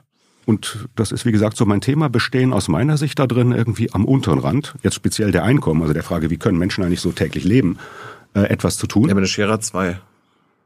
Ja, Seiten, aber ne? warum muss man sich über den oberen Rand da überhaupt Gedanken machen? Ja, vielleicht ich weiß nicht, ob du John Rawls kennst. Vielleicht sollten wir beide. Kennst du John Rawls? Das ist auch ein alter Wirtschaftswissenschaftler, oder? Kein Wirtschaftswissenschaftler, Philosoph oder sowas? politischer Philosoph. Ja. Ja. also es gibt so ein paar politische Philosophen, wo die Ökonomen sagen würden, das ist einer von uns. Das ist bei Rawls nicht der Fall. Ähm, der hat ein Buch geschrieben, das heißt Die Theorie der Gerechtigkeit. Also sehr vollmundig. Er entwickelt da einen Gedanken, warum man zum Beispiel sowas wie Umverteilung und Instrumente dafür in der Verfassung einer Gesellschaft verankern muss. Das ist also ein sehr starker ähm, starkes Argument äh, dafür, Sozialpolitik nicht irgendwie so als Gedöns zu begreifen. Und äh, so sein Gerechtigkeitskriterium ist im Grunde, alle gesellschaftlichen ähm, Aktivitäten und Ordnungen müssen darauf ausgerichtet sein, dass es den am schlechtesten Gestellten so gut wie möglich geht. Das ist alles, was da steht. Und was mir daran gefällt, das ist jetzt nicht so, wie Rawls das selber interpretieren würde, ist diese, diese, dieses Mitgefühl mit den Armen und die Frage, was können wir tun, um ihre Lage zu verbessern, aber überhaupt kein Neid gegenüber den Reichen. Es geht nur um den unteren Rand, den so erträglich wie möglich Hat jetzt ja nichts mit Neid zu tun. Ich, äh, das meiste Vermögen in Deutschland wird mittlerweile vererbt. Ne? Ja. Die Leute werden reich, weil sie reiche Eltern haben, weil sie äh, bei der Spermalotterie gewonnen haben. Das ist, das hat doch nichts mit Leistungsgesellschaft zu tun. Das ist ein leistungsloses Einkommen quasi. Ja, Es kann doch, es kann doch in keiner Welt, auch wahrscheinlich in Rawls Welt, nicht gerecht sein, dass die Superreichen reich sind, weil sie halt reich geerbt haben. Ja, also Rawls würde zum Beispiel auch sagen, Ungleichheiten lassen wir genau in dem Maße zu, wie sie helfen, die Lage der am schlechtesten Gestellten besser zu machen. Und da müsste man fragen, Da tun können wir wir, das? da, da können wir umverteilen, den Reichen nehmen und den Armen geben. ähm, ja, sicherlich, das gehört dazu, aber ich denke, dass da Umverteilung von Vermögen gar nicht so der, der entscheidende Ansatz ist. Wir sollten eigentlich immer konsistent Also über in Einkommen kaum reden. einem Land im Westen wird äh, Vermögen weniger besteuert als in Deutschland. Also haben wir da offenbar Richtig. Da gibt's auch schon noch gewisse unausgeschöpfte Möglichkeiten, aber also ich halte Ungleichheiten von Einkommen und insbesondere Verletzungen so der Existenzminima für das größere Problem, um das sich der Staat laufend kümmern sollte, die Vermögensverteilung selber. Im Grunde wissen wir auch historisch viel zu wenig drüber, wie sich die so entwickelt hat, weil uns da Daten fehlen, weil wir massive Bewertungsprobleme haben, die übrigens ja auch einer der Gründe sind, weshalb irgendwann mal die Vermögenssteuer ausgesetzt wurde. Äh, unter anderem eben, weil man verschiedene Arten von Vermögensgegenständen da gar nicht gut gleichmäßig bewerten kann. Und äh, ansonsten haben wir außerdem noch in Deutschland eine Vermögensverteilung bei den messbaren Dingen, die schiefer aussieht als woanders, weil ein Großteil des Vermögens äh, privater Haushalte im Grunde in staatlichen Versorgungszusagen durch das Rentensystem und so besteht. Gibt beim DIW Versuche, das noch hinzuzunehmen und schon sieht unsere Vermögensverteilung im internationalen Vergleich sehr viel normaler aus. gut. Wir, haben jetzt nicht mehr so viel Zeit. Äh, gleich kommen noch die Zuschauerfragen. Bist du eigentlich Mitglied in irgendeinem Aufsichtsrat? Nein? Warum nicht? Hat mir noch keiner angeboten. Das ist die eine Antwort. Und die andere ist, man muss sich dann natürlich, wie jedes Mal, wenn man irgendeine Kooperation eingeht, schon fragen, passt das gerade zu dem, was ich sonst mache? Wäre wär das äh, vereinbar mit euren Compliance beim, bei den Wirtschaftsweisen zum Beispiel? Ihr sollt ja als unabhängige Vertreter gelten. Ähm, wir haben keine derartigen Regeln, die das in irgendeiner Weise ausschließen würden. Dazu muss man wissen, wir haben Regeln dafür, wer bei uns Mitglied werden kann und wer nicht im Gesetz Ja. aus den 60er Jahren, Ja. die auf eines besonders ausgelegt sind, auf Unabhängigkeit von der Politik. Aber Unabhängig, man da Unabhängigkeit von Unternehmen mitgedacht. zum Beispiel Ja. nicht. Also ich will es mal andersrum sagen. Ich könnte mir vorstellen, dass es da mögliche Aufsichtsratsmandate gäbe, wo ich sagen würde, das passt nicht gut dazu. Es gab ein Mitglied des Sachverständigenrates, der ähm, Mitglied im Aufsichtsrat eines großen Versicherungskonzerns war, der sehr viel auch im Bereich Altersvorsorge und so tätig ist. Und da würde ich sagen, wird schwierig. Ne? Wird es schwierig, wenn ähm, Veronika Grimm als aktuelle Kollegin bei den Wirtschaftsweisen in den Aufsichtsrat von Siemens Energy wechselt? Das muss sie, glaube ich, selber beantworten. Nee, ich will zu wissen, ob das für dich ein Problem ist, weil ich meine, ihr befasst euch mit der Transformation der Wirtschaft. Siemens Energy ist ein wichtiger, äh, wichtiges Unternehmen in Sachen Transformation der Wirtschaft. Ähm, da hört sich für mich nicht nach an, dass sie da irgendwie un noch unabhängig ähm, mit ihrer Expertise sich bei euch einbringen kann. So wie die Regeln zurzeit sind, ist sie in erster Linie gefragt, da die Unabhängigkeit zu wahren und den Rest müsste sie dir selber erklären. Ja, aber ich will ja wissen, was du darüber denkst. Ich halte mich da im Moment raus. Also ich, ich, ich finde, das sieht nicht so gut aus. Magst du nicht widersprechen? Äh, zum Schluss wollte ich nochmal Thema Rente äh, ansprechen. Ich, ich fand es lustig, bei Monitor habe ich 2016 von dir äh, eine Langfristprojektion gelesen. Und da heißt es, würden alle Deutschen, also auch Selbstständige und Beamte, in die gesetzliche Rentenversicherung einzahlen, könnte das Rentenniveau erhöht und gleichzeitig der Anstieg der Beiträge über einen langen Zeitraum gebremst werden. Hätte jetzt nicht geahnt, dass einer wie du sagt, äh, wir müssen eigentlich äh, alle in die gesetzliche Rente einzahlen lassen. Bist du immer noch dafür? Ich war damals nicht dafür, ich bin heute mehr dafür als damals.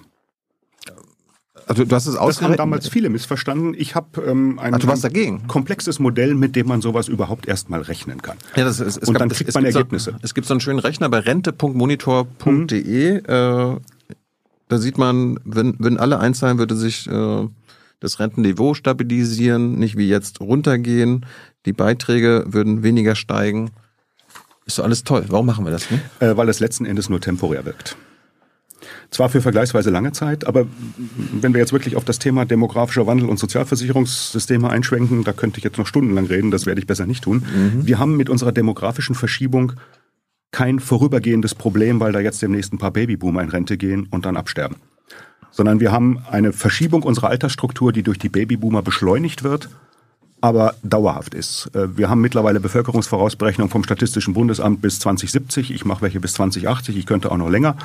Ähm, gut, da wird es dann irgendwas witzlos. Also ich rechne halt so lange, dass man sieht, irgendwie, was passiert mit denen, die jetzt ins Erwerbsleben eintreten. Auf was müssen die sich einstellen? Was wird sie begleiten?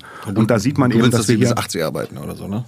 Nö, nicht unbedingt, sondern die Empfehlung wäre, wir hängen die Regelaltersgrenze der Rentenversicherung, die ja nur ein Orientierungswert ist. Man kann auch früher gehen, man kann später gehen, hat dann Zuschläge, Abschläge, je nachdem. Ähm, das sollte man anknüpfen an die Entwicklung der Lebenserwartung. Und das heißt also immer so zwei Drittel der zusätzlichen Lebenszeit, die durch den Anstieg der Lebenserwartung dazukommt, als Verlängerung der Erwerbsphase nehmen, ein Drittel als Verlängerung der Rentenphase. Damit könnte man die Effekte der äh, steigenden Lebenserwartung für die Rentenfinanzen nämlich genau Ja, neutralisieren. aber steigende Lebenserwartung heißt doch für mich, dass ich dann mehr Freizeit habe am Ende, Hat man Ende dann ja meines auch. Arbeitslebens. Ja. Nee, du willst ja, dass ich dann mehr arbeite und dann quasi relativ äh, genauso viel Freizeit habe wie meine Oma vor 30 Jahren oder so. Nee, relativ genauso viel Freizeit. Also schon eine längere Laufzeit äh, der Rente, aber nur relativ so viel länger, wie auch das Erwerbsleben sich verlängern musste. Ich glaube, wir haben hier eins noch nie zur Sprache gebracht, was für mich sehr wichtig ist. Äh, bei dieser Rentenbeitragsdiskussion und so muss man ja immer fragen, wer zahlt denn dafür? Ja, alle. Mir- warum Nein, nicht, warum die nicht alle? Jungen und zukünftigen Beitragszahler, und zwar egal, ob wir da alle oder weiterhin nur die sozialversicherungspflichtig Beschäftigten drin haben. Ähm, in unserem politischen System nimmt niemand Rücksicht auf die Beitragszahler der 2050er, der 2070er Jahre. Und deren Interessen. Ja, wir haben, ein- Äh, um, muss wir, wir haben ein. Umlage, umlagefinanziertes Ja, System. genau. Das heißt, was heute reinkommt, wird auch heute wieder ausge, ausgegeben. Ja, und wir tun eben so, als wäre eine Generation, die jetzt 20, demnächst 30, dann 40 ist, ähm, verpflichtet, der älteren Generation ein Rentenniveau zu finanzieren, wie in der weiter zurückliegenden Vergangenheit. Und zwar mit einer ständig steigenden Rentenlaufzeit. Und das, obwohl diese neue Generation nur ein Drittel so groß ist wie die letzte. Aber das Und das ist, sorry, äh, how dare you? Warum kann man das von den jungen Leuten verlangen? Naja, also ich würde das äh, im bisherigen System auch nicht von den jungen Leuten äh, verlangen. Gut. Wenn, wenn, wenn die Selbstständigen, die Beamten nicht rein äh, reinzahlen müssen, wenn Kapitalerträge dat, Ähm, dazu nicht äh, gang gemessen werden, wenn die Beitragsbemessungsgrenze äh, Räumen wir das mal kurz ab. so die niedrig ist. Selbstständigen und die Beamten haben keine bessere Altersstruktur als die sonstige Bevölkerung. Ja. Wenn wir sie komplett reinnehmen würden, einschließlich der jeweils vorliegenden Vor Versorgungslasten, dann hätten wir diese Effekte nicht. Und die Rentenfinanzierung wäre genauso Aber, schwierig. das, hat- aber genau das hast du doch gesagt. Was man unter Umständen Würden alle Deutschen, also auch selbstständige Beamte, was hast du gesagt, könnte Ja. das Rentenniveau erhöht werden? für die Zeit, wo wir erstmal nur zusätzliche Beitragszahler haben und noch nicht auch zusätzliche Rentenempfänger. Ja, vielleicht müssen wir dann die Beitragsbemessungsgrenze zum Beispiel. Das zum Beispiel äh, reicht dann überhaupt nicht. erhöhen Also wenn wir Beamte reinnehmen, das sind so knapp zwei Millionen Selbstständige, bisher nicht anders versorgt, das ist auch nochmal irgendwie ein bis zwei Millionen Personen. Wenn wir solche Zahlen von zusätzlichen Versicherten erstmal reinnehmen, ohne dass sie auch versorgt werden müssen, dann haben wir temporär die Effekte, die du zitiert hast, aber die verpuffen. Wir machen heute ein Strohfeuer, wunderbarer Trick, und dann, wenn auch diese Bevölkerungsgruppen im Grunde voll in die jeweilige Alters- und Rentenphase reingewachsen sind, stehen wir vor demselben Problem wie heute und haben keine Lösung. Warum ist unser Rentenniveau eigentlich so scheiße im Vergleich zu anderen? Äh, weil wir heute schon relativ viele Alte haben. Und da, darum äh, ist laut Sippe im OECD-Durchschnitt, also in den meisten europäischen Ländern, Mhm. äh, ist das Rentenniveau deutlich schlechter als Ja. in Österreich, in Frankreich, in Holland Wir und so sind weiter. das am zweiten schnell. wir sind eines der reichsten Länder der Welt, Ja, aber sind- äh, lassen unsere Rentner verarmen? Wir sind Also das haben wir am- jetzt schon ein Scheißsystem. Wir sind das am zweiten, zweitschnellsten, so muss man sagen, alternde äh, OECD-Land zurzeit. Japan hat da irgendwie 15 Jahre Vorsprung. Und das heißt, wir sind für die nächsten 15, 20 Jahre in einer schwierigeren Situation als andere OECD-Länder. Wir haben eben schon einen relativ hohen Anteil von Personen im Rentenalter.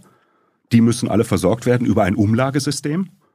Und wenn man da jetzt die Beitragsbemessungsgrenze ja. wegnimmt, da geht's einfach um relativ wenige Personen, die deutlich höhere Einkommen haben. Wir haben das in der Bundespressekonferenz schon mal besprochen. Ja, da lässt sich einfach nichts draus saugen, äh, was hier wirklich fundamentalen aber, Unterschied macht. Aber offenbar äh, scheint das Problem in deiner Logik zu sein, dass im, das Geld im Umlagesystem zu wenig ist, ja. um, damit wir ein besseres Rentniveau haben. Also müssen wir mehr Geld da rein reinpacken. Das könnte man doch mit äh, einer Abschaffung der Beitragsbemessungsgrenze da machen, dass quasi auch ein reicher äh, Anteil, anteilmäßig genauso viel äh, zahlt wie ein ärmerer Arbeit, äh, Arbeitnehmer. Man kann die Kapitalerträge hinzuziehen wie in der Schweiz. Nein, nein, nein, nein, nein. Ähm, fangen wir mal der Reihe nach an. Wie gesagt, mit, den, mit der Beitragsbemessungsgrenze, da kommt einfach nicht genug viel Geld dann können wir es machen. zusätzlich rein. Kann man machen, nützt nur nicht das wirklich. Ist doch, ist doch gerecht dann. Und Kapitalerträge zu belasten für die Altersvorsorge, sorry, das geht am Sinn einer Altersvorsorge vorbei. Äh, Kapitalerträge sind ja im Grunde schon eine potenzielle Altersvorsorge. Ein Rentensystem muss dafür sorgen, dass Lohneinkommen in der Altersphase ersetzt werden kann. Und deswegen ist es ordnungsgemäß zu finanzieren aus laufenden Lohn. Ja, aber Kapitalerträge sind Einnahmen. für so einige wenige dann eine Altersvorsorge, aber es geht ja darum, dass wir hier eine äh, solidarische Gesellschaft sind. Dann kann man ein bisschen von seinen Kapitalerträgen auch nur abgeben an mhm. alle, damit alle davon profitieren, damit das Geld in deinem Umlagesystem, was zu wenig ist, erhöht wird. Du weißt, dass das Rentensystem, so wie es jetzt ist, ja. null solidarisch ist? So mit Äquivalenzprinzip, Renten entsprechen im Grunde genau der Einkommensposition in der Erwerbsphase. Also wir haben das im Rentensystem bisher überhaupt nicht drin. Mhm. Wir machen das äh, bei den Sozialversicherungen zum Beispiel ohne ähm, die ja, selben Diskussionen über Verletzungen der, der, des Äquivalenzprinzips und so äh, in der Krankenversicherung. Da wird voll umverteilt, ja, alle zahlen prozentuale Beiträge ja, nur vom Arbeitseinkommen, da könnte man über eine breitere Finanzierungsbasis jederzeit reden. Und alle haben im Grunde im Wesentlichen dieselben Leistungsansprüche, abgesehen vom Krankengeld. Also Krankenversicherung tickt da ganz anders. Und was für mich auch immer noch wichtig ist, so die Summe aus allen Sozialversicherungsbeiträgen.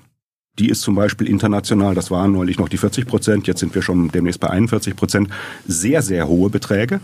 Und die steigt im demografischen Alterungsprozess immer weiter an. Das heißt, da kriegen wir ein Problem. Wenn wir nur über die Rente reden würden, das Problem ist wirklich schon groß dann wäre manches noch an Reform vorstellbar, was im Grunde keinen Sinn mehr ergibt, wenn wir das gesamte System nehmen, in dem schon wahnsinnig viel Umverteilung drin ist darum, und Solidarität. Darum nicht weiter reformieren, sondern vielleicht mal radikal neues System. Meine, das geht ja überhaupt nicht. Wie ja, willst du das machen? Das geht so nicht oder wir wollen das nicht? Es, also in gewisser Weise es ist unmöglich, nicht. das, was die Schweiz macht, was die Österreicher, die haben alle ein besseres Rentensystem. Ja, nur ein Rentensystem bedeutet, wir haben ständig Leute, die schon seit 30 Jahren in das alte System eingezahlt haben, seit 40 Jahren in das alte System eingezahlt haben. müssen Leute wie du sich das ausdenken, wie, wie man das gerecht regelt, damit wir ein so geiles, als eine reichsten Länder der Welt, so ein geiles Rentensystem wie in der Schweiz haben und dass es einen fairen Übergang gibt. Ja, dafür gibt es das macht, schlaue Leute wie du. Steht im letzten Sachverständigenratsgutachten. Es bedeutet nur, die nächsten 15, 20 Jahre wird es erstmal richtig schwierig. Danach haben wir, nenne es ein geiles Alterssicherungssystem, das strukturelle Ähnlichkeiten mit dem der Schweiz hat. Ganz anderes Gewicht von ergänzender kapitalgedeckter Vorsorge, eine gewisse Umverteilung im staatlichen Rentensystem. Die Beamten und Beamtinnen wären dann auch mit drin, aber sie würden aufgenommen auf eine Art und Weise, wo wir die zusätzlichen Beiträge eben nicht verbrennen, sondern die bisherigen Pensionen daraus finanzieren. Mhm. Ähm, also in gewisser Weise tun wir das, ähm, nur wie gesagt, der Weg dahin ist nicht ganz leicht. Und das meinte ich mit, wir haben dieses Übergangsproblem, weil eben Leute schon 30, 40 Jahre an das alte System glauben mussten, weil das das äh, System war, die müssen wir auch irgendwie mitnehmen.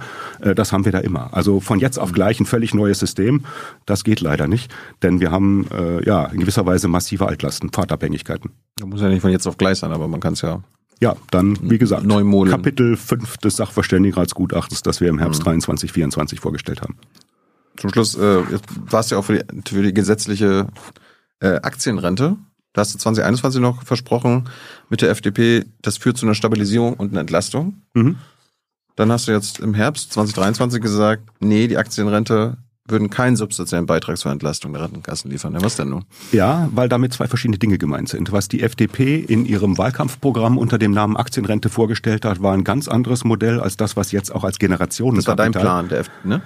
Kann man nicht so sagen. Das waren äh, zwei Leute aus der äh, FDP-Bundestagsfraktion, die auf mich zukamen und gesagt haben, wir haben da ein paar Ideen. Rechne mal was, ne? Ja, ich habe im Wesentlichen gerechnet und um rechnen zu können, haben wir noch gemeinsam ein paar Dinge präzisiert, die vielleicht in der ersten Konzeption nicht so ganz klar schienen. Aber die Aktienrente damals war ein Vorschlag, wenn man so will, der FDP-Bundestagsfraktion. Was jetzt als Generationenkapital wahrscheinlich nächste Woche irgendwie ähm, im Rentenpaket 2 dieser Bundesregierung vorgestellt wird, ist ganz was anderes. Ganz was anderes. Darum ist das, was du dir versprochen hast, mit deiner, mit deinem Ergebnis was anderes als das, was jetzt Genau. Also was jetzt gemacht wird, fällt genau unter das, was ich auf der Bundespressekonferenz, dieses Generationenkapital, wo man der Rentenversicherung Geld leiht, auch gar nicht viel verglichen an ihren Finanzmitteln und dafür sorgt, dass sie aus den Erträgen und zwar aus den Erträgen, soweit sie die Zinsen übersteigt, die für das geliehene Kapital fällig sind, so eine kleine Bezuschussung der laufenden Rentenzahlung hinbekommt. Das ist, wenn es funktioniert, ein kleiner Tropfen auf dem heißen Stein unserer Rentenversicherung, aber es ist keine Lösung unseres demografischen Problems. Martin, das war's von meiner Seite. Hans kommt bei den Zuschauerfragen. Okay. Danke, dass du da warst bei diesem sozialen, bei dieser sozialen Sendung. Hoffe, hoffe du hast dich wohl gefühlt. Geht so. Äh, geht so. Das, das nehme ich jetzt persönlich. Hans kommt jetzt. Danke. Bis dann. Da muss ich natürlich die Anschlussfrage stellen. Was heißt denn geht so? Wo ging es denn nicht so? Ähm, nein, wir hatten, denke ich, für uns interessantes Gespräch. Ich frage mich manchmal, was haben Zuschauer eigentlich davon, uns so zuzuhören? Mhm. Das müssen sie aber selber wissen. Nee, und dass wir hier natürlich doch ein bisschen von sehr verschiedener Warte aufeinander prallen, das war vorher klar. Dass wir da in irgendeiner Weise jetzt, ähm, vielleicht hat sich manches geklärt. Für mich ja, für, für ähm, Thilo weiß ich nicht. Ähm, also in dem Sinne gemischtes Ergebnis. Ich bin nicht unzufrieden, danke. Mhm. Ähm, es gab bei den äh, Zuschauerinnen und Zuschauern, die das im Livestream verfolgt haben, äh, ziemlich heftige äh, Reaktionen bei einigen, die sagten, und sie haben aufgegriffen, äh, eine Formulierung von dir, wo du sagtest, an dem Punkt habe ich jetzt erstmal gar kein Gewissen. Und gesagt, genau, der Typ hat überhaupt gar kein äh, Gewissen. Würdest du sagen, dass du als ein mathematisch ausgerichteter Ökonom äh, jemanden mit einem politischen Gewissen bist, der in der Ökonomie lehrt und forscht? Würde ich schon sagen. Die Formulierung war vielleicht ungeschickt. Ich mhm. würde sagen, die Frage, ob diese Vermögen der beiden Menschen, von denen Thilo da sprach, zu hoch sind, ist aus meiner Sicht keine moralische. Sondern da muss man gucken, was macht eigentlich den Gegenwert dieses Vermögens aus. Also ich hätte es vielleicht an der Stelle geschickter formulieren können. Ich fürchte, ich habe ein Gewissen, ja. Ähm, muss man ja nicht befürchten. Es sei denn, äh, es wäre eine Furcht vor den, äh, vor den Kategorien und Kriterien dieses äh, Gewissens. Ähm, da wurde gefragt, ja, bezogen auf diese beiden Familien, auf die ähm, weiter sich öffnende Schere der Vermögensverteilung, die ist einfach empirisch äh, eindeutig da. Ähm, wachsende wirtschaftliche, zunehmende wirtschaftliche ähm, Potenz, zunehmendes Vermögen bedeutet auch Macht und am Ende auch gesellschaftlichen und politischen Einfluss. Ist das nicht bedenklich, gerade unter, sagen wir mal, liberalen Vorstellungen, werden damit nicht Marktkräfte irgendwann ausgehebelt und verschoben? Ähm, das kann passieren. Und wir haben ja auch darüber gesprochen, dass politische Macht natürlich dann eingedämmt gehört und dass man nicht naiv sein sollte, wenn man sagt, na ja, wir haben ja eine repräsentative Demokratie, so dass diese Unternehmer gar keinen besonderen Einfluss haben. Haben sie wahrscheinlich doch. Ne, das, da soll man die Augen auch nicht vorzumachen. Ähm, wir brauchen da sicherlich Gegenmaßnahmen und eine der wichtigsten Maßnahmen, die im Grunde ökonomische Macht und vor allem ihr Ausufern zu politischer Macht eingrenzt, ist ja Wettbewerb. Aber wenn der wenn, wenn die Bedingungen, ja, wollte ich gerade sagen, wenn die Bedingungen des Wettbewerbs so sind, dass sich durch Macht und Marktmacht Monopole, Oligopole ergeben, das ist eine Wettbewerbsverzerrung in der Konstruktion. Und ähm, die Form von Globalisierung, in der wir stehen, äh, ist auf diesem Pfad. Was ist denn da zu tun? Ähm, ein wichtiger Ansatz, wahrscheinlich nicht der einzige, ist es tatsächlich, Marktkräfte zu stärken, also zu verhindern, dass Oligopole, Monopole entstehen. Und mit unserer Digitalisierung, mit neuen Plattformökonomien und so haben wir da gigantische Risiken. Aber die Marktkräfte streben im Moment in diese Richtung. Marktkräfte, die gestärkten Marktkräfte gehen Richtung Monopol- und Oligopolbildung. Ja, ähm, Es gibt ja so einen leisen Gegensatz zwischen Betriebs- und Volkswirten. Ja. Ja. Ähm, also so im Studium sitzen wir irgendwie alle nebeneinander und ähm, ich fürchte, beide Seiten leiden auch ein bisschen darunter, dass sie auch das jeweils andere Fach relativ ausgiebig mitstudieren müssen im Sinne allgemeiner Einführung und ein paar Spezialisierungsfächer. Ähm, es gibt einen völlig unterschiedlichen Blick von Betriebswirten, wenn sie jetzt ihrer mhm. Ausbildung treu bleiben, und von Volkswirten auf Konkurrenz. Na, was Betriebswirte sehen, sind Konkurrenten und strukturell mögen sie die nicht, würden mhm. gerne irgendwie Marktmacht gewinnen. Ja. Ähm, der Konkurrent ist mein Feind, der soll versuchen weg. eben das Phänomen der Konkurrenz zu sehen und auch da nicht naiv zu sein, sondern zu sagen, klar, gibt es da Oligopolisierungstendenzen, es gibt ökonomische Modelle, die einfach darauf äh, ausgerichtet sind und wie gesagt, Plattformökonomien, mhm. enormes Risiko, das wir für die zukünftige Wirtschaft irgendwie in den Griff bekommen müssen und noch nicht genau wissen wie.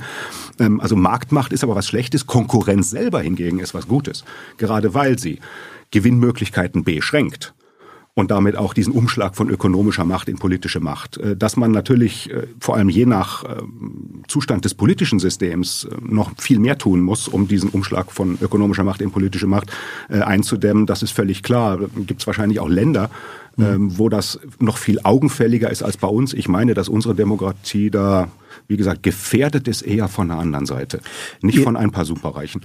Mhm. Ähm, na gut, vielleicht sind die Superreichen aber auch nur die personalisierte Struktur.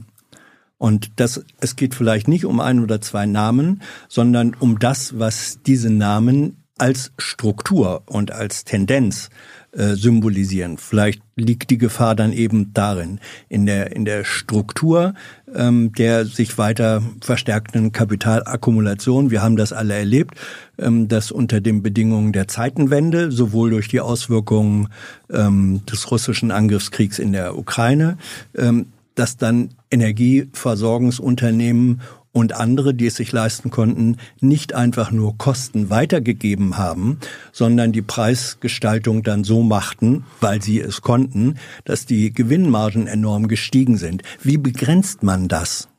Das war in dieser Situation tatsächlich schwierig. Ähm, ne? Allgemeine Unübersichtlichkeit, ja. Kosten steigen, ähm, dann müssen auch Preise erhöht werden, aber in welchem Maße genau, wo steht das im Verhältnis, wo steht das nicht im Verhältnis, das auch noch gleichsam realtime-mäßig zu beobachten und zu sagen, das ist exzessiv, das müssen wir unterbinden. Das ist in so einer Phase unter Umständen nicht möglich. Das ist schade. Bist du so dafür, aber auch Krisen. Sorry, ja, bist, bist du dafür, das wurde ja ähm, äh, diskutiert, dass es so etwas wie eine Übergewinnabschöpfungssteuer äh, geben soll in solchen Situationen, die man hinterher feststellen können, dass man es wäre eine logische Konsequenz zu sagen, das, was wir in Realtime nicht erkennen konnten, erkennen wir hinterher und korrigieren es dann. Mhm. Ja, ich glaube, es ist trotzdem ein eher menschlicher Reflex, ne? weil die Preise so gestiegen sind, sagt man, das muss doch irgendwie jetzt bestraft oder abgeschöpft werden. Also ich glaube, es wäre steuerrechtlich äh, wahnsinnig schwierig geworden, hier wirklich Übergewinne zu definieren, im Unterschied zu Gewinnen, für die wir ja auch Steuern haben. Mhm. Und das heißt, in dem Maße sind ja auch Übergewinne bereits in gewissem Maße besteuert und sie dann zielgenau abzuschöpfen. Also das, was auch nicht mehr den Namen Gewinn, können das, glaube ich, ganz gut berechnen ich glaube, dass man schon äh, irgendwie eine operable Vorstellung so auf, auf einer Berechnungsebene, so auf, auf, auf BWLer-Ebene, VWLer-Ebene gewinnen kann, aber das auch noch steuerrechtlich hart zu machen, wäre wahrscheinlich ganz schwer. Und man muss sich fragen, was die dynamischen Anreizeffekte sind. Nicht, es gibt ja auch zum Beispiel die Geschichte von BioNTech. Mhm. Ähm, die in gewisser Weise auch. Ja, die sitzen an der Goldgrube in Mainz, ich glaube, das wissen ja, alle. Ja und äh, haben zumindest vorübergehend, aktuell sieht's ja wieder anders aus, mhm. mit diesem Durchbruch der ähm, ja, also mRNA-Wirkstoffe mhm. dann eben für, für Impfungen hervorgebracht hat, genau als wir sie brauchten, sich vorübergehend eben eine goldene Nase verdient. Aber ist das nicht genau die Art von Belohnung, die man so für technologische Durchbrüche auch manchmal braucht, um dafür zu sorgen, dass ja, in Unkenntnis ja. über zukünftige Herausforderungen andere Leute sich auf die Reise begeben? Hat nicht BioNTech ähm, aber auch geerntet, was zum Teil zuvor durch öffentliche Forschungsförderung gesät wurde? Ja, dafür zahlen sie ja auch dann einen regulären und nicht geringen Steueranteil. Also wenn man weiß, dass das Land äh, äh, Rheinland-Pfalz, äh, mhm. das seit Jahren, Jahrzehnten Empfängerland im Länderfinanzausgleich ist, im Jahr, ich müsste nachgucken, 21 mhm. oder 22, äh, auf die Geberseite des Länderfinanzausgleichs gerutscht ist, genau deswegen, ja, weil es Sitzland eben von, von BioNTech ist. Dann merkt man, was da passiert ist. Also da ist dann auch schon einiges zurückgeflossen. Ich äh, mache mal ein, zwei Fragen, die vorab schon reingekommen waren über das Jung und Naiv Forum. Ähm, Hier wird gefragt, wie viel Demokratie kann sich eine Exekutive, die Rentenpolitik in die Hand von Fondsverwaltern gibt, noch erlauben? Das bezieht sich dann ähm, auf Modelle von Aktienrenten, die eben letztlich über Fonds äh, realisiert werden müssen. Ich sehe in gewisser Weise das Problem nicht. Na, das Problem, ich glaube, der Fragesteller, wenn es ein Fragesteller war, äh, meint damit, ähm, wenn äh, die Rentenkassen zwar staatlich verwaltet werden, aber gespeist werden müssen aus Fonds, dann bedeutet das, ähm, dass diese Fonds ein hoch profitables kapitalistisches System voraussetzen, sonst bringen sie die Rendite nicht. Das schränkt doch politische Handlungsmöglichkeiten ein. Ähm, idealerweise nicht. Also als brauchbarste Anlagestrategie für Altersvorsorge zum Beispiel würde man eigentlich eine komplett passive Anlagestrategie empfehlen. Das heißt, man bildet im Grunde und zwar global, äh, nicht nur in Deutschland, nicht nur europaweit, sondern bis tief in Schwellenländer hinein, existierende Marktindizes nach, trifft in dem Sinne überhaupt keine aktiven Anlageentscheidungen.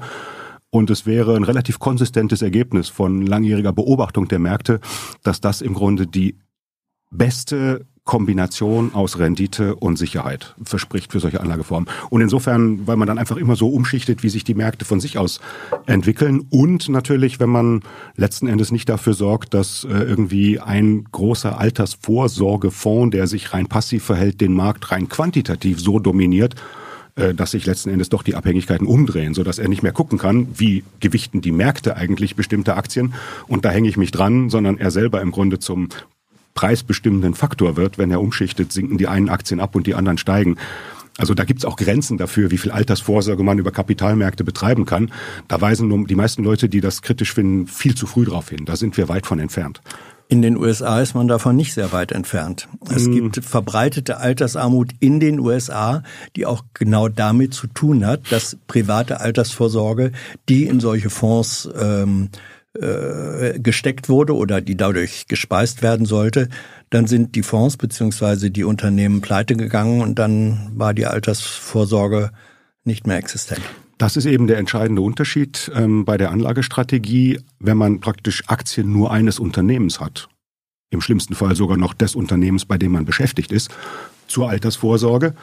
Ähm, oder eben ein Fonds mit einer relativ geringen Streuung, nur eine Branche, nur inländische Aktien und ähnliches, dann können ein Zusammenbrüche der Aktienmärkte, ein Absturz der Aktie mhm. dieses Unternehmens sehr unter Druck setzen. Im Extremfall haben Sie also alle ihre Altersvorsorge mhm. in Aktien des eigenen Unternehmens, ihr Job ist dort und das heißt auch die Finanzierung Immobilie, ihrer Immobilie.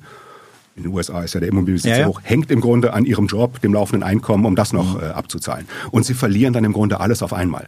Das ist also eine komplett wahnsinnige Risikostruktur. Genau so darf man nicht vorgehen. Und da ist in den USA, in der Finanz- und Wirtschaftskrise, wurde das offenbar auch viel schiefgegangen.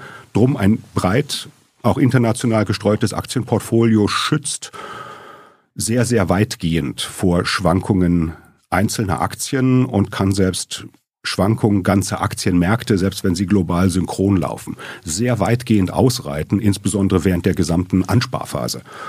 Ja, da gehen ihre Aktien mal runter, dann gehen sie wieder rauf und in der Zeit, wo sie unten waren, haben sie noch billig dazu gekauft. Ähm, der Name Meinhard Miegel, sagt dir was? Kenne ich. Also nicht groß persönlich, aber mhm. ich habe ähm, zwei, dreimal in meinem Leben mit Herrn Biedenkopf gesprochen. Ja. Biedenkopf, Miegel, das war mal so ein Gespann, die auch über Zukunft der Sozialsysteme und demografischen Wandel geredet haben, als noch kein anderer das getan hat. Eben. Ja, ja. Anfang der 90er Jahre, das äh, ist jetzt 30 Jahre her, hat äh, Meinhard Miegel, der mit Biedenkopf zusammen, das waren nun ausgewiesene CDU-Politiker, äh, Miegel hat äh, damals schon gesagt, wenn ich mir die Demografie angucke, dann werden wir 15 Millionen äh, Migranten brauchen, die nach Deutschland kommen, einfach nur um den demografischen äh, Wegfall äh, zu kompensieren. Ähm, das wollte damals niemand hören und Miegel hat damals schon empfohlen, auch das wollte niemand hören, ähm, dass das Staat, dass das Umlagesystem äh, der Rente, was im Grunde auf Familienstrukturen des 19. Jahrhunderts ja basiert, ähm, dass das umgewandelt werden müsse in eine allgemeine, allgemein finanzierte Rentenvorsorge. Hatte Miegel damit recht? Ähm, müssen wir nochmal genau gucken, was die Elemente waren. Vielleicht eines zuallererst. Also das Umlagesystem nimmt im Grunde tatsächlich so die traditionelle Vorsorgestruktur in der Familie. Die Jungen, wenn sie nachdem sie erzogen und ausgebildet wurden, dann aktiv werden, unterstützen die Alten noch und hebt das erstmal auf gesellschaftlicher Ebene, was viele Vorteile bietet. Ja, man ist im Grunde nicht mehr abhängig davon, ob die eigenen Kinder jetzt Erfolg haben, ob sie nicht krank werden, sterben und so. Also es streut die ja, Risiken aber, auch aber, da viel, aber viel wenn man besser. am Ende, ich sag mal, äh, 18 Großeltern und alte Verwandte hat ähm, und nur noch drei, äh, die sozusagen in der Schaffensmitte des Lebens sind, dann funktioniert das doch nicht Genau. mehr. Und das ist vielleicht auch sogar ein Konstruktionsfehler unserer Umlagesysteme. Auf Familienebene weiß man dann, dass man Kindern haben müsste zur Altersvorsorge. In unserem Sozialversicherungssystem ist das im Grunde komplett gestrichen. Ja, man kriegt eine Rente, weil die anderen Kinder Beiträge zahlen. Ähm, wie auch immer, unser Umlagesystem ist jetzt, wie es ist und gerät in dieses demografische Problem. Und was man dann tun muss, ist im Grunde, also Migration Ja. hilft, das hilft auch für die Umlagelogik. Aber ähm, realistische Zuwanderungsvolumina reichen dazu heute nicht mehr aus. Und darum wäre es eigentlich so, dass wir ergänzende Kapitaldeckung hochziehen müssen. Wenn Herr Miegel das damit meint, hat er recht. Ich glaube, er hatte eher vor Augen so eine universelle Absicherung. Es waren zwei Elemente bei ihm. Also wirklich auch alle Selbstständigen und äh, Beamte Ja. mit einbeziehen. Ja. Hat, wenn man es mal geschafft hat, auch Vorteile, weil man ein einheitliches Rentensystem hat und nicht mehr an einer Stelle anfangen will zu reformieren und die schreien, warum bei uns, warum nicht bei denen. also bei Miguel Aber es war ist das auch nicht die Antwort auf den demografischen Wandel.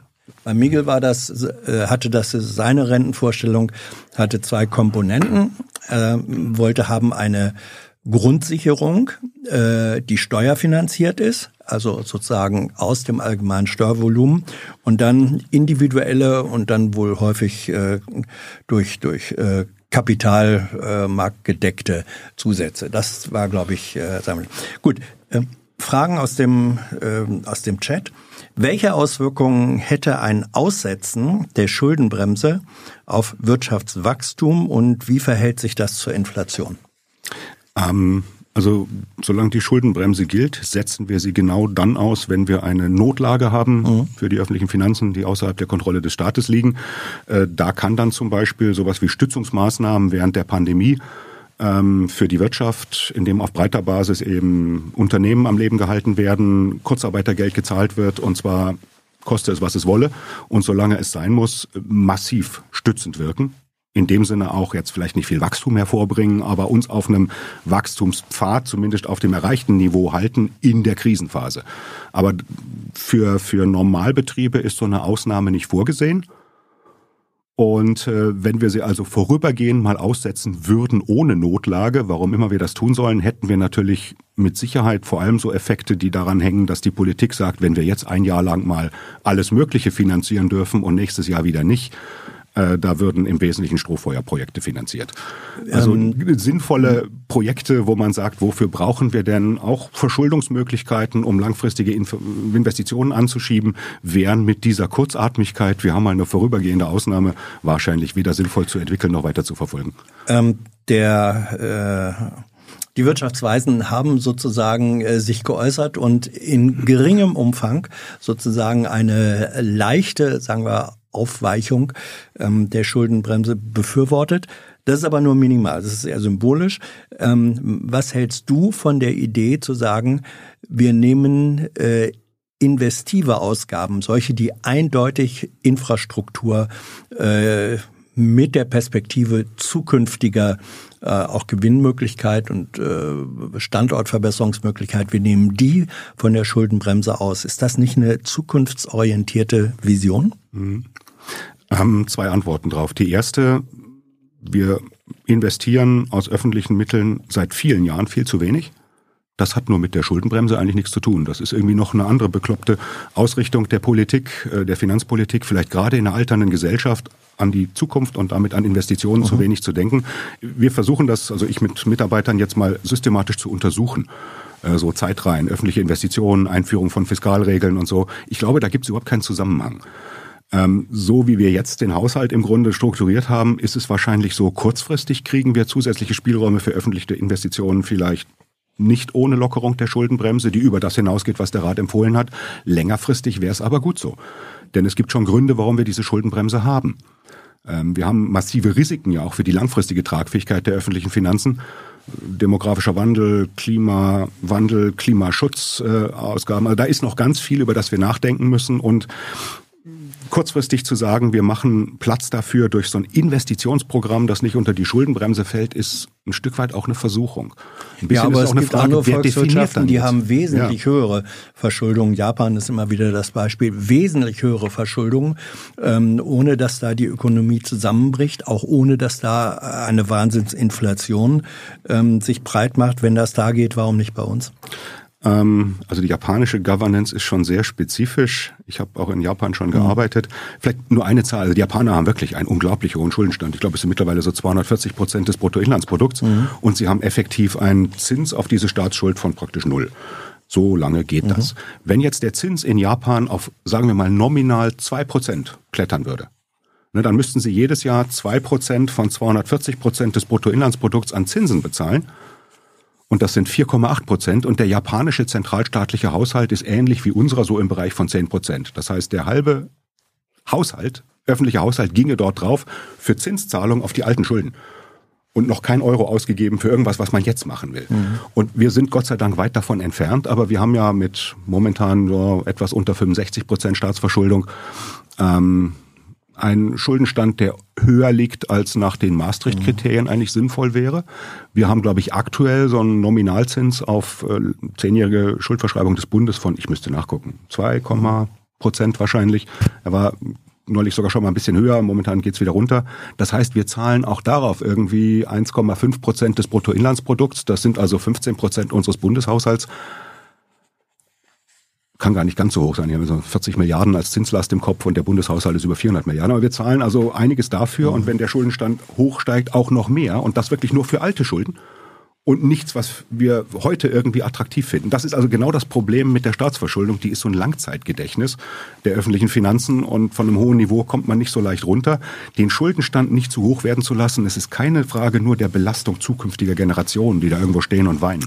Es Ma ist eine Frage der Haushaltsspielräume nächstes, übernächstes ja. Jahr. Martin, jetzt äh, kriege ich gerade die ja, Nachricht, er muss raus, sonst verpasst er seinen Zug. Das wollen wir natürlich nicht. Eine allerletzte Frage. Es tut mir leid bei denjenigen von euch, äh, deren Fragen jetzt nicht drangekommen sind. Ich habe ein paar zusammengefasst, aber äh, eine konkrete Frage noch zum Abschluss. Stimmt es, dass die Stahlindustrie in den letzten Jahren mehr Geld mit Emissionszertifikathandel verdiente als mit Stahl? Hintergrund. Die Zertifikate wurden ja wenigstens in der ersten Tranche den Unternehmen ähm, vom Staat zur Verfügung gestellt. Ist das wahr? Ähm, muss ich offen gestehen, weiß ich, sagen, weiß ich gar nicht. Ich bin überwiegend Sozialpolitikforscher mhm. mit Interessen noch im Bereich Arbeitsmärkte, Bevölkerungsökonomie und so. Also solche Zahlen habe ich gerade nicht griffbereit kann ich mir durchaus vorstellen. Deutet unter Umständen auf wirklich schlechte Ertragslage so im Kerngeschäft dieser Unternehmen hin und äh, möglicherweise auch auf äh, die Tatsache, dass dort auf eine Weise schon produziert wird, dass sie Zertifikate überhaben und abgeben können. Martin, Dankeschön. Danke für deine Zeit, deine Antworten.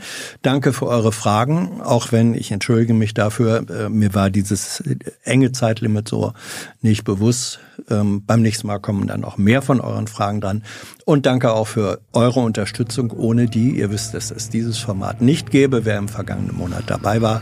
Jetzt im Abspann. Wir sehen uns hoffentlich bald wieder. Bis dahin, tschüss.